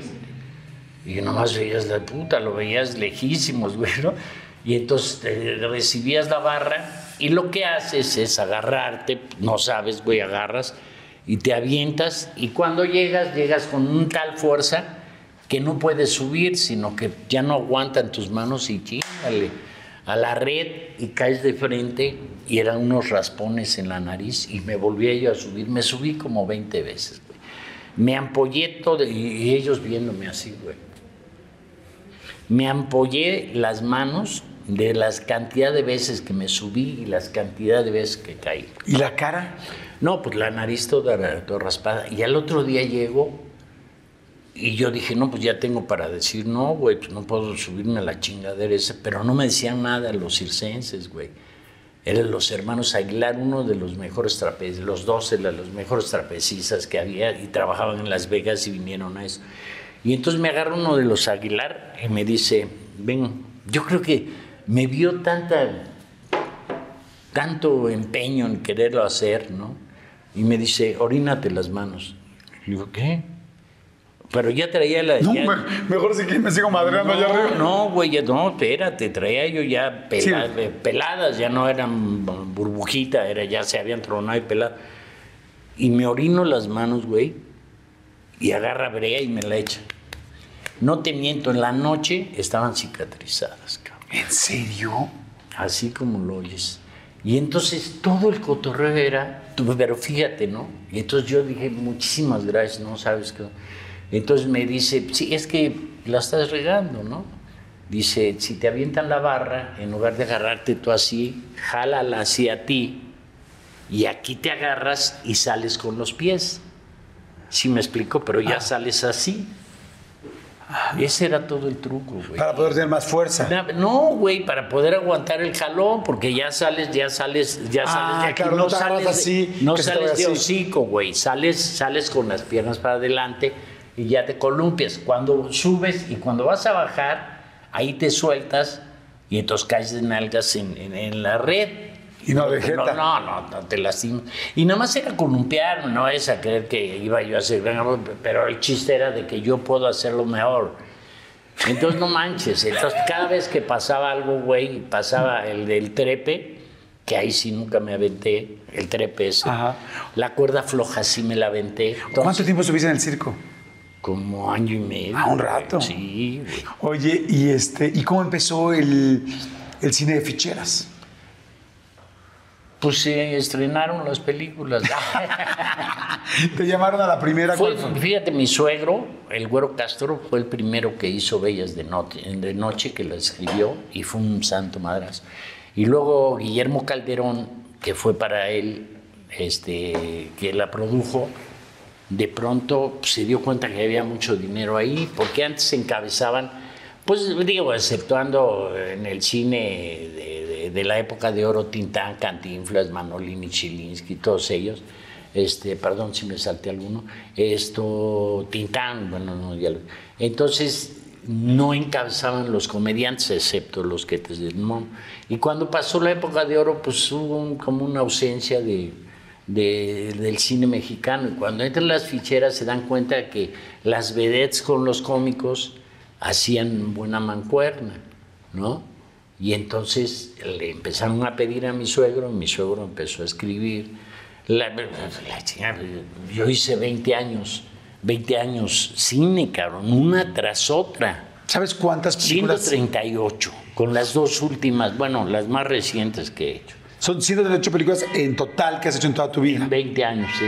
sí. Y de- No, pero se dice fácil, güey. No, no, no. ¿Cómo crees? No. Dice lo que va tu vida, sí, y las que me faltan. Es- Oye, ¿y cómo era el ambiente del cine de? Pues era un recreo, hermano, no era trabajo. O sea, eran, era, éramos un grupo que todos nos llevamos bien. Era Rafa Inclán. Sí, Rafa Inclán, Sayas, Sayas, el Chatanuga, el Flaco Guzmán, el Chóforo, Charlie Valentino, César Bono. Tuntún. Este, sí, pinche enano, así es. No, es que era, era algo serio. sí. Era cabrón, Tuntún. Pues, no, cabrón, molesto, güey. molesto. De repente te ibas a dar un pase, entonces ciérrale, güey. Cierra que no nos vean, cabrón. Y de repente en un baño, haz de cuenta, no, ciérrale. No viene, no, no, nadie viene. Y de repente China abrían la puerta. Pues no lo veías al güey por enano. Y entra, entraba, entraba el güey. Ya llegó el mejor de tus amigos. Chinga, aquel mejor de tus amigos. When you need mealtime inspiration, it's worth shopping Kroger, where you'll find over 30,000 mouthwatering choices that excite your inner foodie. And no matter what tasty choice you make, you'll enjoy our everyday low prices, plus extra ways to save, like digital coupons worth over $600 each week. You can also save up to $1 off per gallon at the pump with fuel points. More savings and more inspiring flavors make shopping Kroger worth it every time. Kroger, fresh for everyone. Fuel restrictions apply. One, two, three, four. Those are numbers. But you already knew that. If you want to know what number you're going to pay each month for your car, use Kelly Blue Book My Wallet on Auto Trader. They're really good at numbers. Auto Trader. Entonces sí era gorrón, gorrona, ¿no? Y era, era daba lata, daba lata. Daba Ok. Entonces eran todos este grupo, entonces era un recreo. Sí, había más, algunos tenían más ego, otros menos, otros que nos valía gorro. O sea, siempre pe- peleando, fíjate, con Chatanuga, que era mi compadre, con Chatanuga, él prefería sacrificar su sueldo por tener el primer crédito. Y entonces siempre era Chatanuga, el flaco Ibáñez, pero entonces yo les cobraba el doble de lo que cobraba, güey, porque me contrataban y les decía yo, quiero el primer crédito. No, pues ya se lo dimos a Chata. Ah, no, pues entonces, no, espérate, güey, y la Chata era muy, muy, ego, güey, sacrificaba la feria y yo, vale mal. Y entonces yo cobré más porque fui el único que le dije, va. Los otros sin clan y se dijeron, toma, que vas a ir arriba de nosotros. güey". Y yo, como valía madre, yo prefería el dinero, güey. Y estaba yo construyendo mi casa, entonces eh, todo lo que fuera, ¿no? Trabajaba yo teatro, cabaret y cine. Un año me la aventé así. Madres. Me la vendí, dije, dormía tres horas y ahora. Bueno, para no hacerte la de cotorreo, yo fui y le acepté. Y entonces a la hora que se estrena Chatanuga, que te digo que tenía el ego del tamaño de su barriga, me manda un fotógrafo y le dice, porque se estrenaba en muchísimos cines, no era nada más de que como ahora que en tres, cuatro salas, no, aquí eh, se estrenaba a nivel nacional y eran 600, 700 copias, cabrón. Y entonces le dice al güey, sácame las marquesinas de todos los cines que encuentres aquí en la Ciudad de México. Y llega el güey ya con las esas. Y mi compadre, que, era de un carácter medio, medio bipolar, que era encantador, pero cuando se encabronaba no lo aguantaba. Y de repente le enseñan las fotos y en todas las marquesinas, Flaco Ibáñez y Pedro Weber. Puta. Vas a creer que fue con el contrato, cine por cine, a decir que le encabezaba y lo mandaban al carajo. En pantalla usted podrá hacer el primer crédito, pero aquí nos conviene en Marquesina que esté el Flaco Ibáñez y lo mandaron a la chingada. Puta, no me lo perdonó, le decía yo, ¿yo qué, güey? Era mi compadre, ¿yo qué? Pues yo no hice nada, pues lo pusieron a esos güeyes. Puta, y rompió las fotos delante de mí, puta, y hizo un escándalo. Y entonces era un grupo, era un grupo que todos nos llevábamos bien, ¿no? Oye, el otro día me platicabas que como a la una de la tarde empezaban a tomar Empezaba, no me acuerdo cómo se llamaba la... los africanos. Los africanos. Pero este, no estoy muy seguro. Y eso los hacía un camarógrafo. Y empezaba, pa, pa, pa, y a la una ya era, que era, creo que no sé si Vodka, con los- vodka de Tehuacán y Rompope. Orange, Rompope y Orange Crush. Y desde ahí empezábamos, güey. A la una de la tarde a chupar. A la una. ¿Pero quiénes chupaban? ¿Solo los actores? ¿Los actores? No todos, güey. O sea, la producción también. Sí, no, pues producción no había. O sea, los camarógrafos. estaban ahí, Guillermo Calderón, no, pues. ¿Los camarógrafos? Sí, a ver. Ellos ver, hacían. Explíquenle cuál es la palabra todos. No chingues. todos. Todos los días chupaban. Todos los días, sí. Pero dime una cosa, ¿eh, ¿y no salía mal la película? No, porque pues ya que con truco ya andabas entero, güey. Yo me aventaba en el teatro con Chatanuga, nos aventábamos dos botellas de vodka en las dos funciones. ¿Cómo crees? Con el chata. Bueno, llevaban el hielo a una tiendita que estaba abajo del teatro principal, llevaban en bloque. Nos dejaban medio bloque para subirlo y hacíamos unas hoyotas con el pinche pedazote de hielo y órale, dos de vodka y jugo de piña y órale, güey. Ya cuando salíamos ya no teníamos. Madres. Y la hacíamos de poca madre. Bueno, eso creíamos, pero la gente se reía mucho, güey. ¿Nunca te viste en alguna película que dijeras, no, ahí sí me pasé de pedo o me pasé de truco? No, no, no. ninguna, Nunca. Ninguna. Es más, tuve alguna de mis películas, eh, bueno, no mis películas, donde trabajé, este, y ve a todos y los vas a ver bien, güey. No, Solo, te- digo, no quiero hablarme el del, pero sí era el único que ya lo contrataban de 8 de la mañana a 1 de la tarde, que era el Flaco Guzmán. Porque el flaco, el flaco, su desayuno era ron blanco, pero un madrazote así, y una Coca-Cola chica y chingada. Pero su desayuno, cabrón, estamos hablando de las siete y media, ocho de la mañana. Madre. Y de ahí no paraba, güey. Y a la una ya no le entendías. ¿Qué, güey? Entonces ya lo contrataban así, era el único que. Pero lo ves en películas y no lo ves tomado, güey. Oye, y no sé, y no. ¿Y las crudas? Fíjate que yo tuve la desgracia de que no me daban, güey. Ni me daban. Lo único que tenía yo era sed. Pero no me dieron crudas, desgraciadamente te digo, porque a lo mejor yo veía a las personas que sí, al otro día andaban, ay, un fuertecito, cabrón, o la cerveza. Yo al otro día no podía oler el alcohol. Entonces fui siempre alcohólico como policía. 24 por 24. O sea, un día chupabas, Y al otro un día no. Ya había veces que sí, en la noche en el cabaret sí me chingaba yo un- una copa de nada y ya, órale, para arriba, ¿no? Oye, y con las mujeres, porque eran mujeres guapísimas. Increíble, cabrón. No, sí, Sí había esa fiesta, o sea, o sea, me refiero, sí había sexo, sí había tal, independientemente de la, pues había muy poca ropa, desnudos, tal, sí se la pasaban chingón, sí había fiestas donde había sexo y alcohol o no. Pues mira, había veces, a veces no, ¿no? Depende de quién eh, estuviera, ¿no? Ok. Pero las vedettes, lo que sí, digo, ni voy a decir No, no, nombres no ni tenemos que nada, decir pero nombres, evidentemente no. Digo, en el camerino te aventabas un pinche corre y toda esta onda y hasta ahí, ¿no? No eran relaciones de... Y había ligues, o sea, como, no, por supuesto que no vamos a decir ningún nombre, ni estoy diciendo que todo No. el mundo, o sea, no, no estamos generalizando, sino que el ambiente, ¿no? Eh, me refiero, por ejemplo, si tú estabas haciendo una película con X vedette y de repente tenías, se daban amor, te tenían sexo los dos, como dices, un rapidín, ¿seguías esa relación? Era No. como, ella y yo andamos, ahí no se metan, o, Ah, o era fiesta. Ay, sí, no ma- Bueno, güey, pues no sé, cabrón, pues por eso quiero saber. Ya parece que te iban a decir, no, por ahí no te metes, es neti. Bueno, pues como venías del circo y ahí se No, cuidaban. Les decía, no, güey, pues ahí era. Pues te digo, era un pisa y corre, güey. ¿Sientes lo que es un Claro, pisa claro, claro. Pero lo que voy es Pues como. Parece que no, cabrón. Pero es que lo que voy es, me pregunto que si, si de repente era como no, ya. hombre, no, era no, todo de tener mundo una relación formal, no, ninguno, güey. Lo que sí No había problemas entre los hombres de, oye, No, güey, yo hombre, na, na, na. ¿Estabas casado cuando hacías películas de ficheras? Sí. ¿Y cómo se maneja eso? No, No, pues no las veían, güey. No Si las no las veía yo que las iban a ver ellos. Pero no se enojaban de, oye, ahí te vas otra vez a, la, a filmar. pues ¿No había celos, muchos celos? No. ¿Y te dio tristeza cuando se acabó? Porque a veces. No, rara vez yo he estado triste, cabrón. Te lo juro, sinceramente. Soy un ser simple.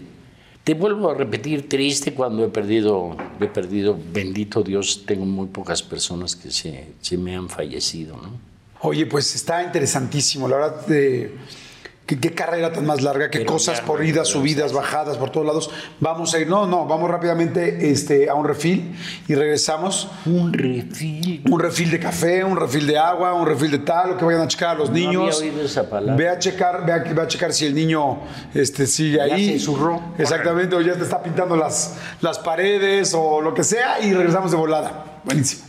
Oye, me quedé muy enganchado con lo que dices, que empezaron las, las, eh, las películas, las ficheras, después evidentemente las novelas, que has hecho también muchas novelas, otras películas, ¿no? Diferentes películas ya que no tenían que ver con ficheras, y ir pasando por todo eso, pero me quedé muy clavado en cuando empieza, empezó la, la fiesta, que dices, dijiste hace rato, eh, no sé cómo se llamaba la persona, pero dijiste, ese momento donde me probé mi primera Cuba, que estaba chico en la Buenos Ah, Aires. es en la Buenos Aires. Sí, y de ahí siguió. se llama. Y de ahí siguió. Este, ¿Qué tan fuerte era la fiesta con el rollo de las drogas? Sé que lo has contado varias veces, pero sé que también hay mucha gente aquí que nunca te ha visto, nunca ha escuchado de esto. O sea, que sí te ha visto, pero que no ha escuchado de esto. Empezó muy fuerte, era la... Tú me, dijiste, alguna vez que marihuana no era tu onda, ¿no?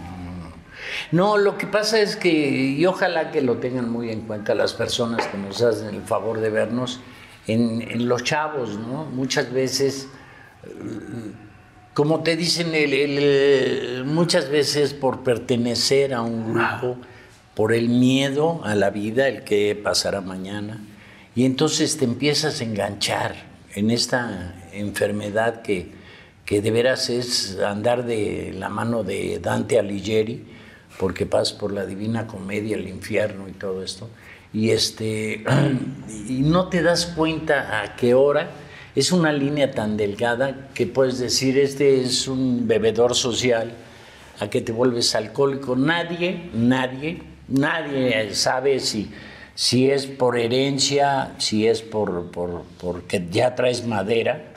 Entonces yo creo que porque traes más madera, porque ninguna de mis hijas toma ni fuma, ¿no? Bendito Dios. Pero entonces este, este momento a mí me pasó por pertenecer a un grupo, ¿no?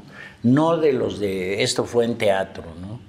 Este, que estaba yo con, con, puro macizo, ¿no? Sí. Y entonces... La coca era lo que más estaba en ese momento, ¿no? Rifaba, pero era, era, la coca era, era, era muy elitista, güey, no cualquier güey. Porque era cara. Mm, cara, sí tenías para comprarla con tu sueldo, lo que tú quieras, pero, pero más que todo era elitista, o sea, no era de que, ay, ven, te vamos a dar un pase, no, sino te decían, te voy a padrinar, maldito sea el que me apadrinó. Este, ¿Cómo fue? Pues, en el teatro principal, ¿no? Entonces se juntaban ahí todos, había representantes de cada teatro de Salvador Varela y todos eran macizos, pero era, te digo, un grupo muy reducido. Y entonces este, un día nos invitaron a Héctor Suárez y a mí. Y de ahí fue para el Real, ¿no? Porque entonces ya te la vendían ellos mismos, ¿no? Y te bajaba la jarra, ¿no? Igual andaba uno medio pedón y te... Mira, eso es... Eh, lo único que hace la la coca es que te acelera, te acelera tu, tu circulación sanguínea y obviamente pues tienes más aguante, pero el hecho de que estés bien borracho y te des un paso y digas, ya, ¿qué pasó? ¿Dónde voy? No, no es cierto. No ah, no. No, por supuesto que no. O sea, te da para arriba por lo mismo, ¿no? Porque pues, te puedes morir, morir de un pasón y te revientes el, corazón, ¿no? Mucho cuidado con, con, sus hijos cuando los vean que no duermen, que no coman. Además, eh, voy a decir a lo mejor una tontería para ustedes, pero antes vendían coca, ahora no venden coca. Ahora quién sabe qué carajos, ¿no? Le meten hasta vidrio molido, vidrio molido para que te dicen, mira, es alita de, alita de mosca, mira cómo brilla. Y, güey, te metes, te vienen hemorragias y todo, le meten hasta veneno para ratones. Y, ¿No era caro? ¿No era muy difícil pagar todo este rollo? No, fíjate que cuando yo empecé me acuerdo que era 80 pesos el gramo. Ahorita no tengo ni idea de cuánto cuesta un papel, que nunca te daban el gramo, ¿no? Claro. Este, pero pues ya con la necesidad que traías, porque vuelvo a repetir, es una enfermedad, no es un juego. Entonces de repente sí decías, ¿lo traes? No, no, pues vamos a comprar y entonces te daban ya y te hacían la del gran capitán, no, espérate, ahorita ya va a venir y todo, para que te desesperaras más, que a la hora que te daban el papel, que sabías que no era un gramo, ya no lo hacías de tos, agarrabas y te dabas y ya te valía madre y le decías, no, es, un gramo, güey, pésalo, pues como, güey, pues, si no traigo báscula, ¿no? Claro. Entonces, este, si es, si es eh, verdaderamente acabar, acabar con tu vida. Yo soy de los sobrevivientes y créeme que lo único que me quedó eh, será por genética o algo que me perforé el, tabique. Pero de ahí en fuera, pues aparentemente ya hace 21 años que, estoy limpio, pues no, no me ha pasado nada, ni me pasó, pero esto no quiere decir sí, no, la mayoría de la gente que todos somos iguales, ¿no? Sí, Tengo muchos amigos que se murieron de lo mismo, ¿no? de esta enfermedad. ¿Te dio alguna vez miedo cuando viste la muerte de algún amigo y dices, ay cabrón, yo sigo en este rollo? No, pierdes. Vuelvo, te vuelvo a repetir, es, es una enfermedad, no es, no es de que digas, eh, todo el mundo decimos, no, yo lo controlo, a la hora que quiera dejo el alcohol y dejo las drogas. No es cierto, no, no es cierto. O sea, necesitas tener una profunda convicción de que lo que estás haciendo no te lleva a ningún lugar solamente te lleva a la destrucción, ¿no? Entonces cuando te, como lo dije el otro día que me entrevistaron, si yo hubiera sabido que me la pasaba yo de poca madre como me la estoy pasando, en mi vida hubiera tocado una gota de alcohol y mi vida hubiera tocado la coca, no lo hubiera hecho. Pero este miedo que los actores se nos da mucho, que el miedo del que, el que viene, el, el decir no tengo trabajo. Y en mi caso no era, no era eso. yo no he parado, Jordi. Y entonces el miedo era pues, enfrentarme a la vida, que ese miedo que no lo controlas, ¿no? En cambio, pues te adormece, ¿no? Te tomas, te adormece, entonces ya te vale madre los problemas que puedas tener, chicos, grandes o medianos, ¿no? Claro. Entonces, yo creo que es eso, el miedo y el pertenecer, ¿no? Oye, y este, también en esta época tú fuiste, eres una persona muy querida y lo has sido todo el tiempo. Digo, me lo has dicho desde el principio y yo lo voy viendo, ¿no? En la infancia, la escuela, en la, en la colonia, en, eh, en, el- en la actuación, en todo.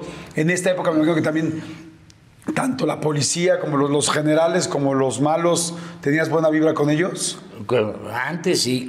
Sí, no, ahora no. Antes, antes sí. Ahorita ya no me pueden ver ni en pintura. Ay, sí. No, pero antes sí andaba yo jugando ¿Conociste a gente poderosa muy poderosa, muy poderosa. del crimen organizado? De los dos lados. De los dos lados, y, pero no al mismo tiempo. Al mismo tiempo. No, sí, ¿cómo sí, crees? sí. Ay, pues sí, son compas, güey. O sea, ¿Y cómo le hacías? pues ¿cómo, cómo le hacía? O sea, ¿cómo hacías para llevarte con ambos lados? O sea, estaban todos Pues sin un día iba a una fiesta de uno y otro día a la fiesta de otro. Yo hice un, un- un- un, este, armé un espectáculo que se llama Muchachitos, que este, que este, hicimos, usamos el nombre de Muchachitas de una novela. Ajá, sí, claro. Te lo juro, y dimos un golpazo, no, y en, lugar de ponerle 500 años de 500 años de cárcel nos contemplan, porque era puro macizo, 500 años de risa nos contemplan. Te lo juro que todos los días estuvimos año y medio lleno el, el cabaret. Y entonces te lo juro, veías la mitad de los malosos y la mitad de los malosos con placa. Se juntaban así y hacían fila entre ellos para entrar a mi camerino y regalarme coca. ¿Cómo crees? Entonces no pagaba. No, yo no, no, no, no, no, no, no, te, yo, te la regalaban. Sí, por lo regular sí. Sí, sí compraba de vez en cuando, pero, pero yo, yo no puedo decir, me gasté mi dinero en, en- en esta mierda. No me la regalaban, ¿no? Y además de la buena, para acabarla de joder, ¿no? Oye, ¿eras amigo del negro Durazo? Sí. ¿Cómo eran? ¿Cómo eran las No, reuniones? bueno, amigos, amigos, no podría decirte, güey. No creo que, Cercanos. eh, ninguno, ninguno. Sí, pues éramos, éramos eh, algunos que nos juntábamos, que no voy a decir nombres, que nos invitaban. De repente yo estaba en una obra de teatro y a la mitad, en el casi terminando el- el- la obra o el intermedio, entraban tres, cuatro güeyes de, de traje y ya sabías que venían por ti, güey. Le decía, pues déjame terminar la- la- el segundo acto. No, ahorita.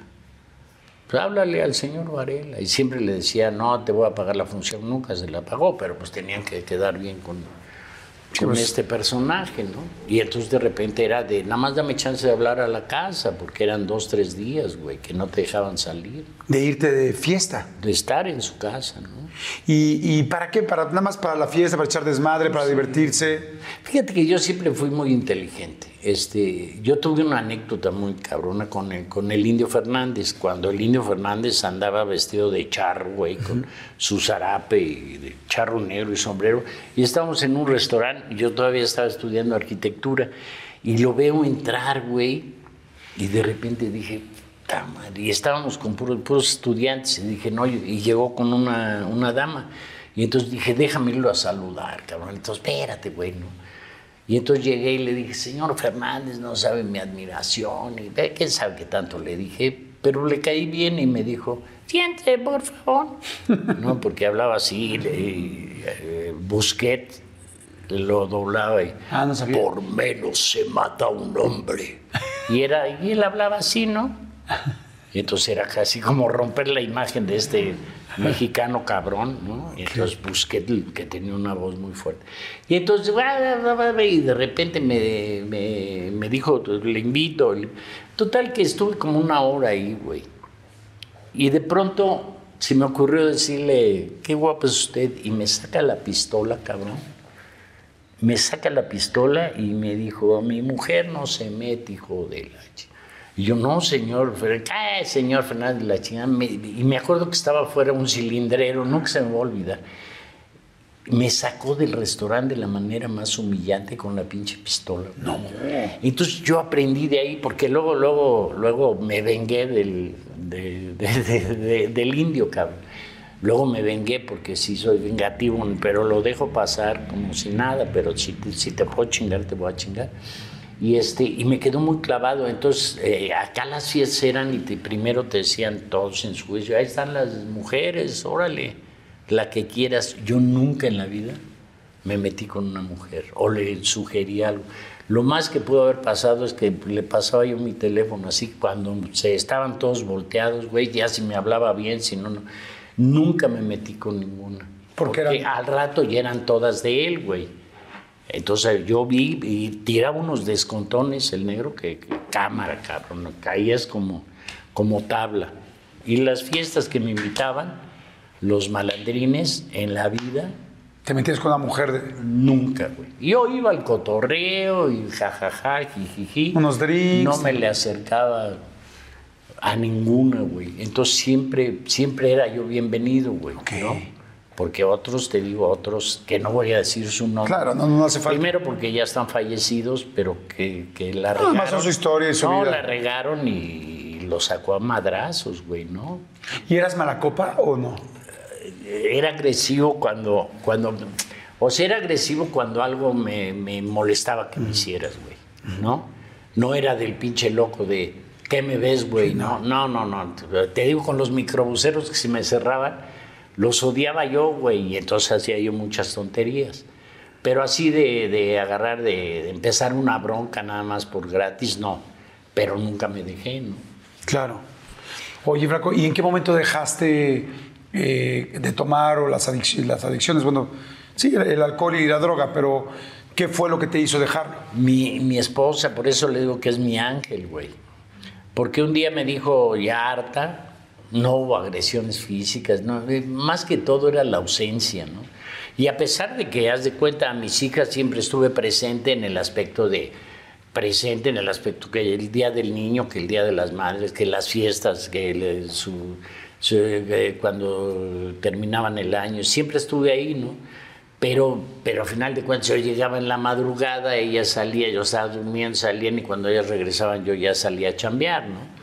Y, este, y un día me dijo mi mujer, ¿no? ¿Sabes qué? O, entras a doble A o me llevo a las niñas y ahí la dejamos en buena onda. Y me dio tanto miedo, güey, me dio tanto miedo de quedarme sin, sin, familia que fui a doble A. Mi esposa estuvo dos años antes de que entrara yo en el Alanón, que es para mujeres de- de alcohólicos, y entonces me dejaba libros y yo le decía, ah, que la chingada, la van a ver las niñas. Y, El libro azul, ¿no? no, no, no, no, no, no hay de lo que el vino se llevó, ¿no? En lugar de lo que el viento se Ajá. llevó, lo que el vino se llevó. Y me dejaba de esos que le recomendaban ahí en el Alan. Y yo siempre negando, güey, ¿no? Pero a la hora que vi, y mi mujer tiene un carácter que es una bondad y es simpaticísima y todo, pero es cabrona, güey. O sea, cuando dice algo lo sostiene. Y, y entonces fui un cuñado mío, con cuño, este, había entrado a doble A y entonces le- me había dado una tarjeta dos días antes. Y me la guardé, güey, de esa onda. Y cuando me dijo mi mujer un sábado, me dijo eso, y el domingo dije, pues tengo que, que ir, güey, ¿no? Yo no voy a perder a mis hijas, a No, mi sí, esposa. no, digo, aunque me vaya a ser pendejo, nunca pensé en dejarlo, güey, ¿no? Y de pronto agarré la tarjeta y era en el Pedregal. Y dije, bueno, está en corto, ¿no? Y fui. Y te digo que me estaban pasando el mensaje. Cuando te pasan el mensaje es para ti, güey. Y todos los que van pasando van contando su experiencia para que tú le escuches. Cuando vas por primera vez a un grupo. Sí, y entonces este, empezaron a contar y decía yo, no, pues no, yo no he hecho eso, ¿no? Porque contaban cosas terribles y yo decía, yo, no me identificaba, según yo, ¿no? Entonces me paraba, güey, y yo traía un frasco de coca y, y estos güeyes hablando como locos y yo dejándolos ahí, cabrón. Pero algo, algo, algo me pegó, Jordi. Bendito sea Dios, sí que saliendo, que agarré el frasco, y eran como 10, 12 gramos, Ahí en el Pedregal estaba una barda de un, de un lote y tiro el, el frasco. Corte A, a los 15 minutos trepado en la, en la, en la, en la pinche- ¿cómo se Barda. llama? En la barda. Y la- las diocidencias. Llegó la policía, güey. Pasó uno y se paró. O sea, a los 15 minutos estabas buscando el Ya frasco. me iba a saltar, güey, a, a buscarme, porque dije, no chingues, son como 10 gramos. Según Claro. yo, para regalarlos, no, ni madre, güey. Y entonces pues, me dijo, ¿a dónde, güey? Le digo, no, es que me tiraron las llaves de que me bronqué con un güey y las llaves de mi coche. No, ni madre, bájese. No, espérame, no, bájese. Y me agarró de una pierna y no me dejó, no me dejó saltar, güey. Diosidencias, güey. Si para que no la volvieras a agarrar. No la volví a... ¿Y a poco a partir de ese momento no la volviste a agarrar? No. ¿En serio? De un día para otro, porque sí se puede, señores. El alcohol, te lo juro, como si nunca hubiera tomado. Lo que me costó un huevo y la mitad del otro fue la coca. Y tener que separarte de un grupo, porque te dicen no vayas a los lugares ni frecuentes a las mismas personas que te, te están llevando o con las que te acomodas, lo mismo, con la misma enfermedad. Entonces me costó, Jordi, ah, no sabes, no sabes de veras. No de ponerte así, no, no, sino que sí la necesidad de... Yo abría los ojos y me daba un pase, güey, ¿no? Abría los ojos. Está cabrón. Sí, como agarrar el celular y ver pues, mensajes. Ojalá fuera eso. ¿no? Claro. Oye, y entonces ahí empezaste ya constante a ir a tu grupo, a A ir dejar, a ir al grupo de AA y dejar al grupo de personas Sí, que te, Además, la gente que te eh, rodea te tira mala onda. te, te- te- se te excluye, ¿no? De repente, espérate, güey, pues, si tú ya no ligas, no me estés chingando. Entonces ya ves que el grupo se va para allá y ya no te dicen ven. O de repente al principio me decían flaco, como siempre sabían que traía y regalaba. Flaco, no, ya no le llego, puta, la chingada, no los volví a ver. Puta, te das cuenta quiénes son tus amigos, carajo. Muy pocos, muy pocos, muy pocos. ¿Te sentiste sin amigos en esa época? ¿O ¿Cómo volviste a hacer otro Es que grupo? fíjate que para mí la amistad es algo tan profundo, algo tan profundo que no heredé, sino que yo lo seleccioné. Entonces te puedo decir que yo tengo muy pocos amigos. Conocidos, un madral, gente que quiero, un madral, pero amigos, amigos, tengo, me sobran dedos de la mano. ¿no? Oye, ¿y recaíste en algún momento? No. De- a partir de esa No, vez, sí, sí es cierto, perdóname, sí, a los seis meses en Acapulco, de gira. Y entonces iba yo con una, una macolla, como decimos en la Buenos Aires, o sea, con un grupo, y de repente, pues, sí, ya pues, estaban dando todos en el camerino y se me hizo fácil darme un paz. No, no, no, no, ¿sabes? El, y aventarme un madrazo de, de vodka. Al otro día, cabrón, al otro día, el arrepentimiento, me sentía yo una basura, el tener que irle a decir a mi mujer, recaí, y luego ir al grupo y decir, recaí, ah, pues tus seis meses ya no cuentan, cabrón. Empiezan ahorita. Empiezas de cero. Fue la única vez y la última vez, y solo por hoy. Y estoy seguro que ya no lo haría, ¿eh? No lo haría. No sabes cómo, cómo te agradezco la confianza, Miguel Flaco, No. porque sé que es un tema que has tratado muchas veces, también sé que es un tema que ya no, pues que duele y que ya no te gusta. Sin embargo, sé que hay mucha gente que lo está viendo por primera vez y que mucha gente que nos está viendo ahorita se va a inspirar en ti porque eres una persona Ojalá. muy admirable en muchísimas cosas, incluyendo esta. Porque todos podemos caer en una adicción, en un problema. El asunto es aprender a cómo salir. No, ¿Cómo? Y, y- y tener los huevos, literal aquí, hombres o mujeres, tener esos pantalones de poder sostener. ¿Me permites Claro, lo que quieras, amigo. no estar de acuerdo contigo? No, no es valor, ¿no? Es solamente para salir de esto se necesita buena voluntad. No es de huevos, no es de que de un día para otro digas de huevos ya no, de huevos ya no, puta, porque si alguien me está viendo que tiene esta enfermedad, sabe que miles y miles de veces ha pedido perdón y ha dicho y jurado y perjurado que no vuelve a tomar una copa o no se vuelve a dar un pase. Y de hincados llorando, pidiéndoles perdón a su pareja, a sus hijos y decir no lo vuelvo a hacer y a los tres días vuelven a recaer. Porque es una enfermedad. Entonces no es, no es de, de- de- tener huevos y eso, no, es de buena voluntad. A la hora que tú aceptas que estás dañándote y haciendo daño, que es lo más cabrón, entonces es cuando tienes la aceptación y puedes seguir adelante. Y yo les digo de corazón, de corazón se los juro, que van a pasar una vida tan diferente, tan feliz, tan amena. Problemas, pues problemas todos tenemos, ¿no?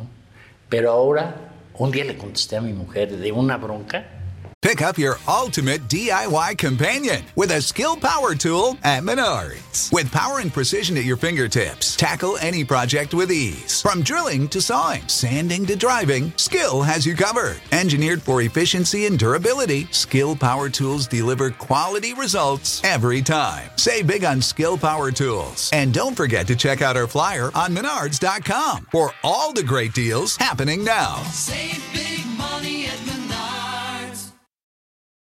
Look around. You can find cars like these on AutoTrader. New cars, used cars, electric cars, maybe even flying cars. Okay, no flying cars, but as soon as they get invented, they'll be on AutoTrader. Just you wait. AutoTrader. de broncas, ya sabes, de parejas estúpidas, cabrón, ¿no? Y de repente me volteé y le dije, no, ahora estoy sobrio. No me hagas chantaje, ahora estoy sobrio. Así es que bájale de huevos, ¿no? Porque de pronto dices, estás con la culpa, porque siempre cargas la culpa, tengas o no tengas razón, tú eres culpígeno. Sí, ya traes la culpa. No, no, no, obviamente, y nos bronqueamos tú y yo, yo al otro día dije, la regué con Jordi, aunque me hayas tú provocado, yo me echaba la culpa. Pero a la hora que tú dejas esto, te quitas un peso de encima. Te voy a contar una anécdota que no es anécdota, más bien es como, como un pequeño consejo. Iba un güey con una cruz, ¿no? Una cruz cargando y echando madres. ¿Por qué? ¿Por qué a mí? ¿Por qué yo, Dios, me mandas esta cruz, este peso? Y de repente se aparece Dios y le dice, ¿por qué te quejas? Es que no chingas. Mira, mira lo que vengo cargando. Él dijo, "Ah, no hay bronca, pásale este cuarto. Y entonces estaba un cuarto lleno de cruces, cabrón. Y dice, escoge la que tú quieras. Y este güey empieza a dar vueltas y empieza a ver, y no, esta está re grandota, y puta, no, esta está re pesada. De repente ve una y dice, esa. Dice, ah, pues es la que traías. Wow. Así es esto. No, uno siente que los problemas se lo comen y que tú eres el desgraciado, tú eres el que tiene la culpa, tú eres que tú eres el que no no no no no este no logras lo que mereces porque vales más y todo. Y nunca te das cuenta de que tenemos que ser felices y que una sonrisa abre más que la puerta de una casa, abre el corazón, ¿no? Entonces, cuando tú empiezas a disfrutar de esas pequeñas cosas que te da la vida, que las ves pasar y no las tomas en cuenta, cuando tienes esta conciencia, tengo muchos defectos, pero al menos hoy vivo mi presente, porque muchas gentes están con un pie en el pasado, un pie en el futuro y se están cagando en el hoy. Y entonces cuando aprendas, porque se dice fácil solo por hoy, ¿eh? Sí, no. y no nada más es de, de- de- de alcohol, o de, no. no, el solo por hoy de tu vida, cabrón. Cuando tú aprendes al solo por hoy en tu vida, te la pasas bomba, Jordi.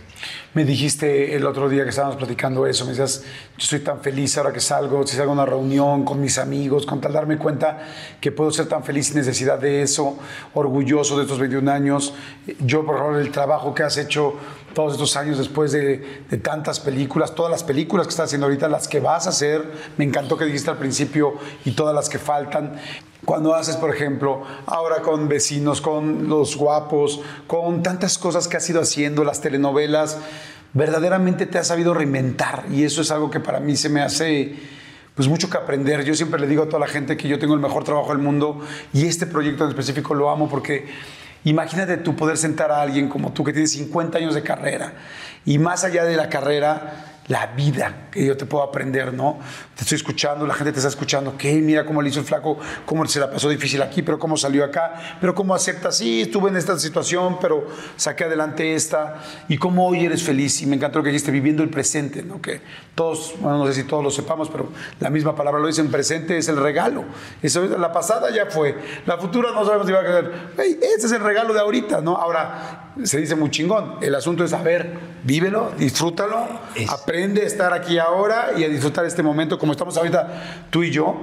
Y hay algo que me gusta mucho también de tu vida y es y que también me, me hace feliz y yo creo que a mucha gente le va a hacer feliz es has tenido varios matrimonios eh, sé que no eres de hablar de tu vida privada con tus, con tus parejas pero hay algo que me gusta mucho y es saber que uno, que las cosas pueden funcionar o no. Me imagino que evidentemente las adicciones fueron fuertes en estas primeras relaciones, pero a mí el ver que tú en un, no sé si es cuarto o quinto matrimonio, y, y tampoco me es de mucho interés, lo importante es que después de varios intentos, hoy tienes 38 años feliz con tu esposa, con Jacqueline. Eso, eso se me hace una enseñanza.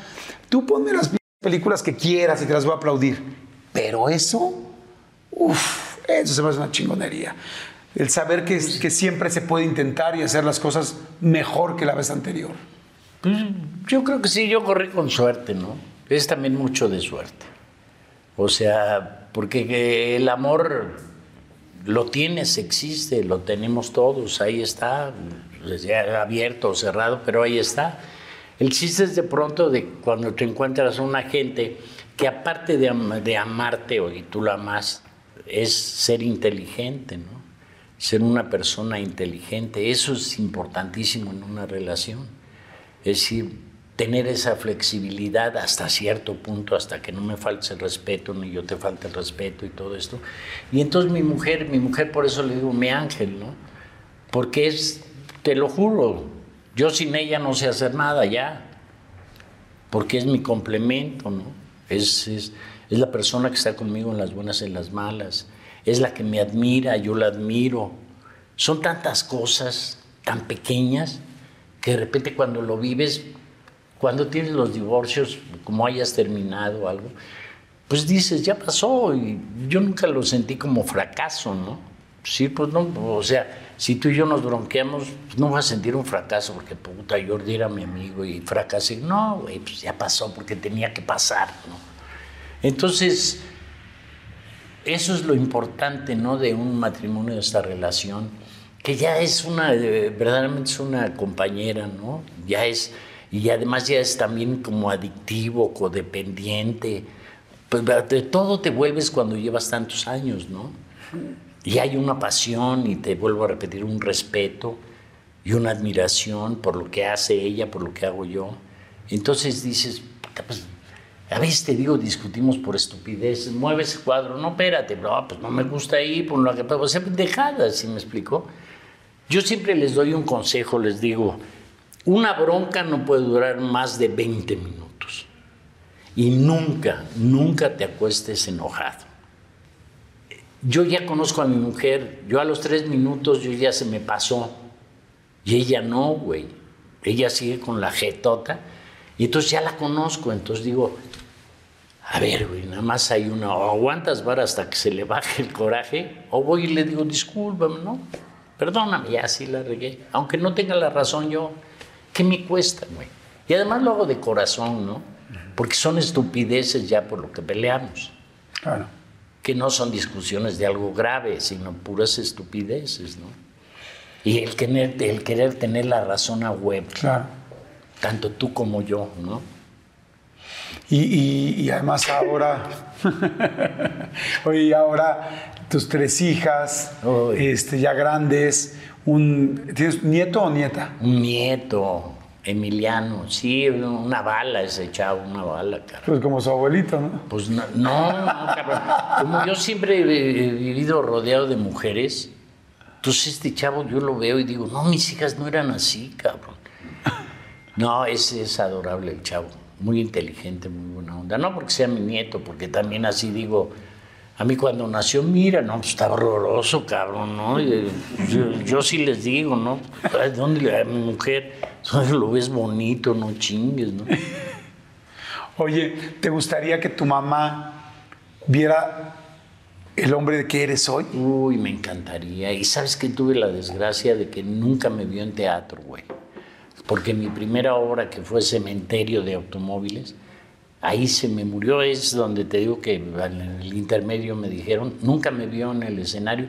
Es más, ni yo lo pensaba. Si me explico, yo no pensaba, pensaba vivir de esto. No lo pensaba, ¿no?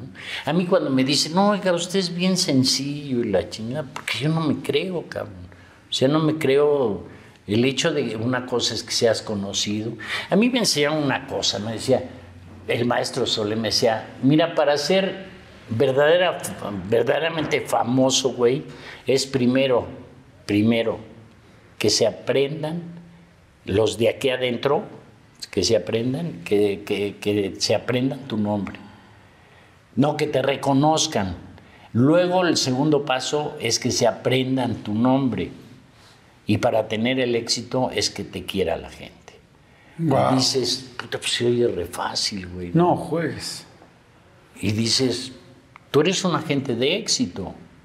Tú eres un agente de éxito, más sin embargo yo te veo y eres un agente normal, una persona normal, no Claro. anda de, de mamón creyéndose todas mías, ¿no? Y yo nunca, yo le agradezco eso a la Buenos Aires, ¿no? Que me enseñaron la sencillez de- del ser humano, güey.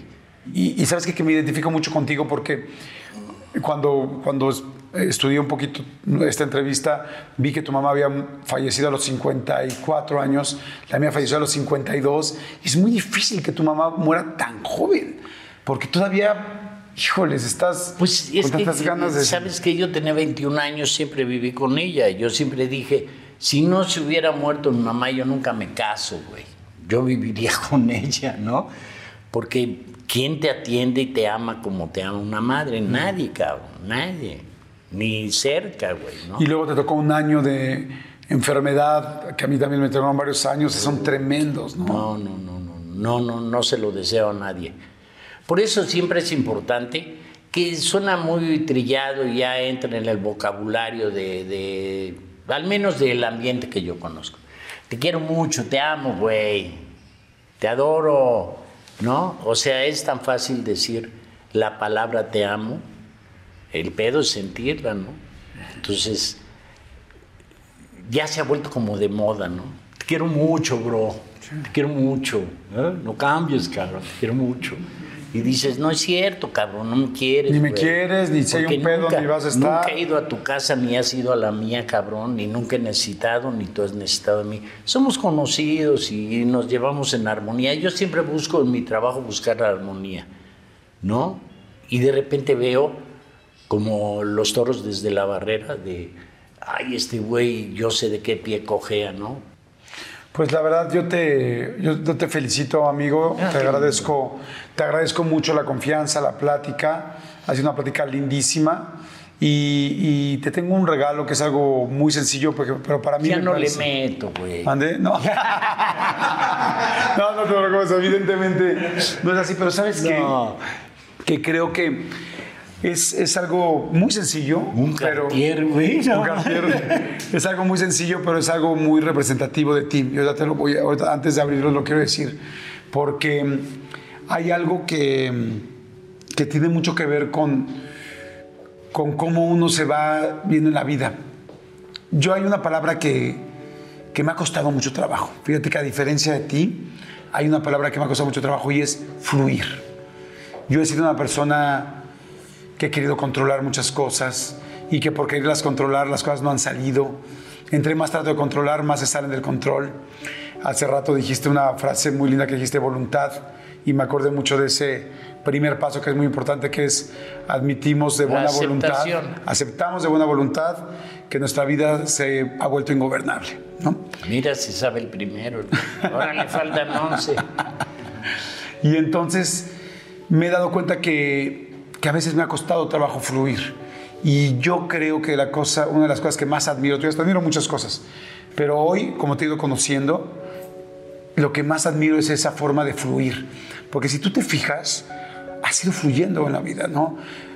Empezaste, eh, naciste, tus papás se separaron, prácticamente no conociste a tu papá biológico, de repente, pues, no, pues ya no estamos aquí en Oaxaca, pues ahora vamos a la Ciudad de México, pues sí, ahora llegamos a un lugar, a la Buenos Aires, ok, ¿qué es esto? Perfecto, ah, pues ahora me toca, pues quizás ser el que me veían un poco distinto en la, en, en la colonia y entonces me buleaban y me chingaban, pues fluí, me compraron una bicicleta y pues vamos para afuera y tal. Entonces que me poner una madriza, pues de repente ahora yo aprendí, mi papá me dijo, Domingo, haz esto, tal, tal, y empezaste a fluir. Entonces, de repente, de ser el buleado, te convertiste en el jefe del grupo, de la banda. embuleador. Embulea- eh, embuleador, y entonces fluiste, y de repente, no, pues voy a estudiar arquitectura, puta, soy mal arquitecto y, o, o pésimo dibujante.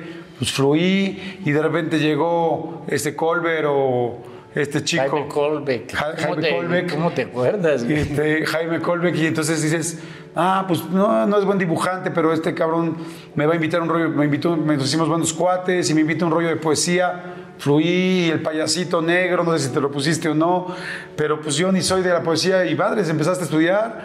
Hiciste una y ganaste, y de ganaste, ganaste la, la, este, La beca, la la beca. ¿Y de qué es esta beca? No, pues artes dramáticas, tal, tal. Pues voy a ver nada más a ver qué pedo. Y llego y hay unas chavas guapísimas y yo de arquitectura no hay ninguna, pues nada más por las chavas me quedo y de repente, pum, algo te hizo clic y te encantó. Y de repente luego las películas y de repente tal. Y si te fijas, has ido fluyendo de una manera impactante en tu vida, donde esto es algo que yo quisiera aprender hoy a, mi- a la edad que tengo, es que cada vez trato de trabajar mejor, pero todavía no lo logro al 100 y es déjate ir. Hay tanta gente que no nos dejamos ir. Y la vida te ha ido poniendo, ¿no? Llegaste a la llegaste a las películas, las primeras películas, primero mucho teatro muy serio, universitario, tal, Héctor Suárez, y luego empiezan las películas y, ah, pues aquí hay fiesta. Y aquí a la una de la tarde se preparan los africanos, tal, pues fluyo y de repente me encuentro una adicción por esto también ahí fluiste y también fluiste para salir de ella. Y fluiste en, la- en el amor y hoy tienes un balance que, como decimos siempre, solo por hoy. Pero yo creo que una persona que ha fluido como tú tiene esa para mí la mayor enseñanza que puede tener un ser humano, independientemente de tus 50 años de éxitos, porque realmente está cabrón decirlo, pero tienes 50 años de éxitos. Y eso sí está. 53. 53 sí está No de éxito, pero 53 sí. Y, y esto es algo que te queremos obsequiar, que creemos que si hubiera un objeto, sería uno de los objetos quizá el más cercano que te podría representar. Antes de que lo abras, te quiero decir algo si todavía nos da tiempo. Claro. El hecho de decir es que no puedo fluir, te voy a decir algo que no te va a gustar. Es que no te quieres. Quieres más al trabajo que a ti. Entonces, mientras no entiendas eso, no vas a fluir, cabrón. Pues te lo agradezco mucho porque Piénsalo, piénsalo. por supuesto que sí. Sí, sí, es ver más allá, ves por fuera y no tanto por dentro. Quiérete. O sea, fracasos va a haber todos los días, cabrón. Así como éxitos. Pero atesora lo que vale la pena. Si de repente disputando todo el día en chinga, uno se avienta choros que, que te quieres convencer, no por la familia, no por la posición. No es cierto, cabrón. La felicidad no se puede comprar con dólares, no se puede. En cambio, cuando tú te empiezas a querer, Jordi, de veras, cuando tú te empiezas a querer, de decir, padre, si soy chingón, de veras, qué cabrón. Y fracasos los voy a tener, ¿no? Pero me voy a ocupar más de mí ahorita que por estar todo el pinche día corriendo y llegar a la casa y caer jetón, ¿no? Quiérete más, Jordi. Gracias. Mira qué chistoso y qué linda entrevista. Te quiero dar un regalo y me lo estás dando tú a mí. No, Y eso, no, en serio. nos estamos dando los dos. O sea, Para que no se- Te lo, te lo agradezco mucho y te lo acepto con todo mi corazón. Y, y lo voy a pensar muy bien. No creas que, Sí, no lo dejes no, no creas que porque ahorita lo paso ya me, me lo voy a llevar muy, muy pendiente de aquí en adelante. Y quizá el día que diga aprendí a fluir fue el día que el flaco me dio este consejo. Claro. Está chingón. Y, y te decía yo que eso, pues mira, ojalá que un día me represente esto, pero hoy sí te representa a ti. Y es algo muy sencillo, es una pluma. Ah, Una pluma que va volando que se deja llevar por cómo va el viento, pero que al mismo tiempo en la parte del centro es fuerte y del otro lado sabe ser completamente frágil y moldearse como, como las palmeras. Fíjate, cuando, cuando llega una tormenta, puede ser un roble gigantesco con unas raíces impactantes, pero si llega un huracán, se va a llevar al roble. Sin embargo, una palmera, una pluma, sabe cuándo hacerse a la derecha, a la izquierda, cuando ser firme en el centro. Y, y entonces siempre estará ahí cuando acabe, cuando acabe esa tormenta. Y, y nosotros creemos que eres así. Te agradezco mucho, mucho, mucho el tiempo. Sé que tantas horas de un tiempo, de este tiempo, para una persona como tú, son muy apreciables. Y digo, no, no por la figura pública, sino por el ser humano que eres. No, te agradezco y lo voy a atesorar. Y cada vez que la abra me voy a acordar de ti. Y yo también me voy a acordar siempre de lo que me dijiste. Y espero que hoy a esta edad sea el mejor consejo que me hayan dado. Muchas gracias. Y gracias. te quiero decir una cosa. Te puedo asegurar que tu mamá está Ah, extremadamente orgullosa de ti. Gracias. Si los que estamos aquí estamos orgullosos de ti, imagínate tu mamá. Estoy seguro que ella está más orgullosa que sé, nunca de ti. Yo lo sé que siempre está conmigo y siempre me está cuidando. Las dos mamás. Las dos, Toña y Pura. Perfecto. Gracias, Te amigo. agradezco Muchas el gracias, gracias por todo. y gracias a ustedes, muchachos. Espero, los vi dormidos, pero perdón, no vine a echar desmadre. Al contrario, me encantó la plática de hoy. Gracias Jerry, gracias Manolo, gracias Tuco, gracias Cristian, gracias Alex. Muchas gracias a todo el equipo, a toda la gente, a mi querido Carlos Niño, a Santi, a Claudio Obregón, a toda la gente, a Gaby Nieves, a toda la gente que hace posible esta plática. Gracias a ustedes. Espero que les haya gustado tanto como a mí. Eh, si les gusta, denle like. Si quieren que haya alguien que les pueda sumar, compártanla. Eso es lo más bonito de esta comunidad, que todos la podamos compartir. Y muchas, muchas gracias por estar siempre aquí pendientes de la entrevista cada semana. Gracias y nos vemos en la siguiente. Chao. Gracias y bendiciones. Bye.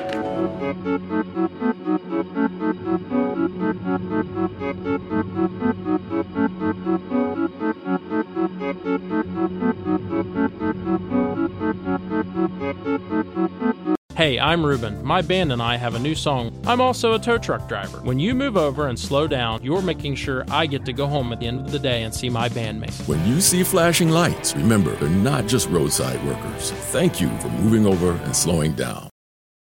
One, two, three, four. Those are numbers. But you already knew that. If you want to know what number you're going to pay each month for your car, use Kelly Blue Book My Wallet on Auto Trader. They're really good at numbers. Auto Trader.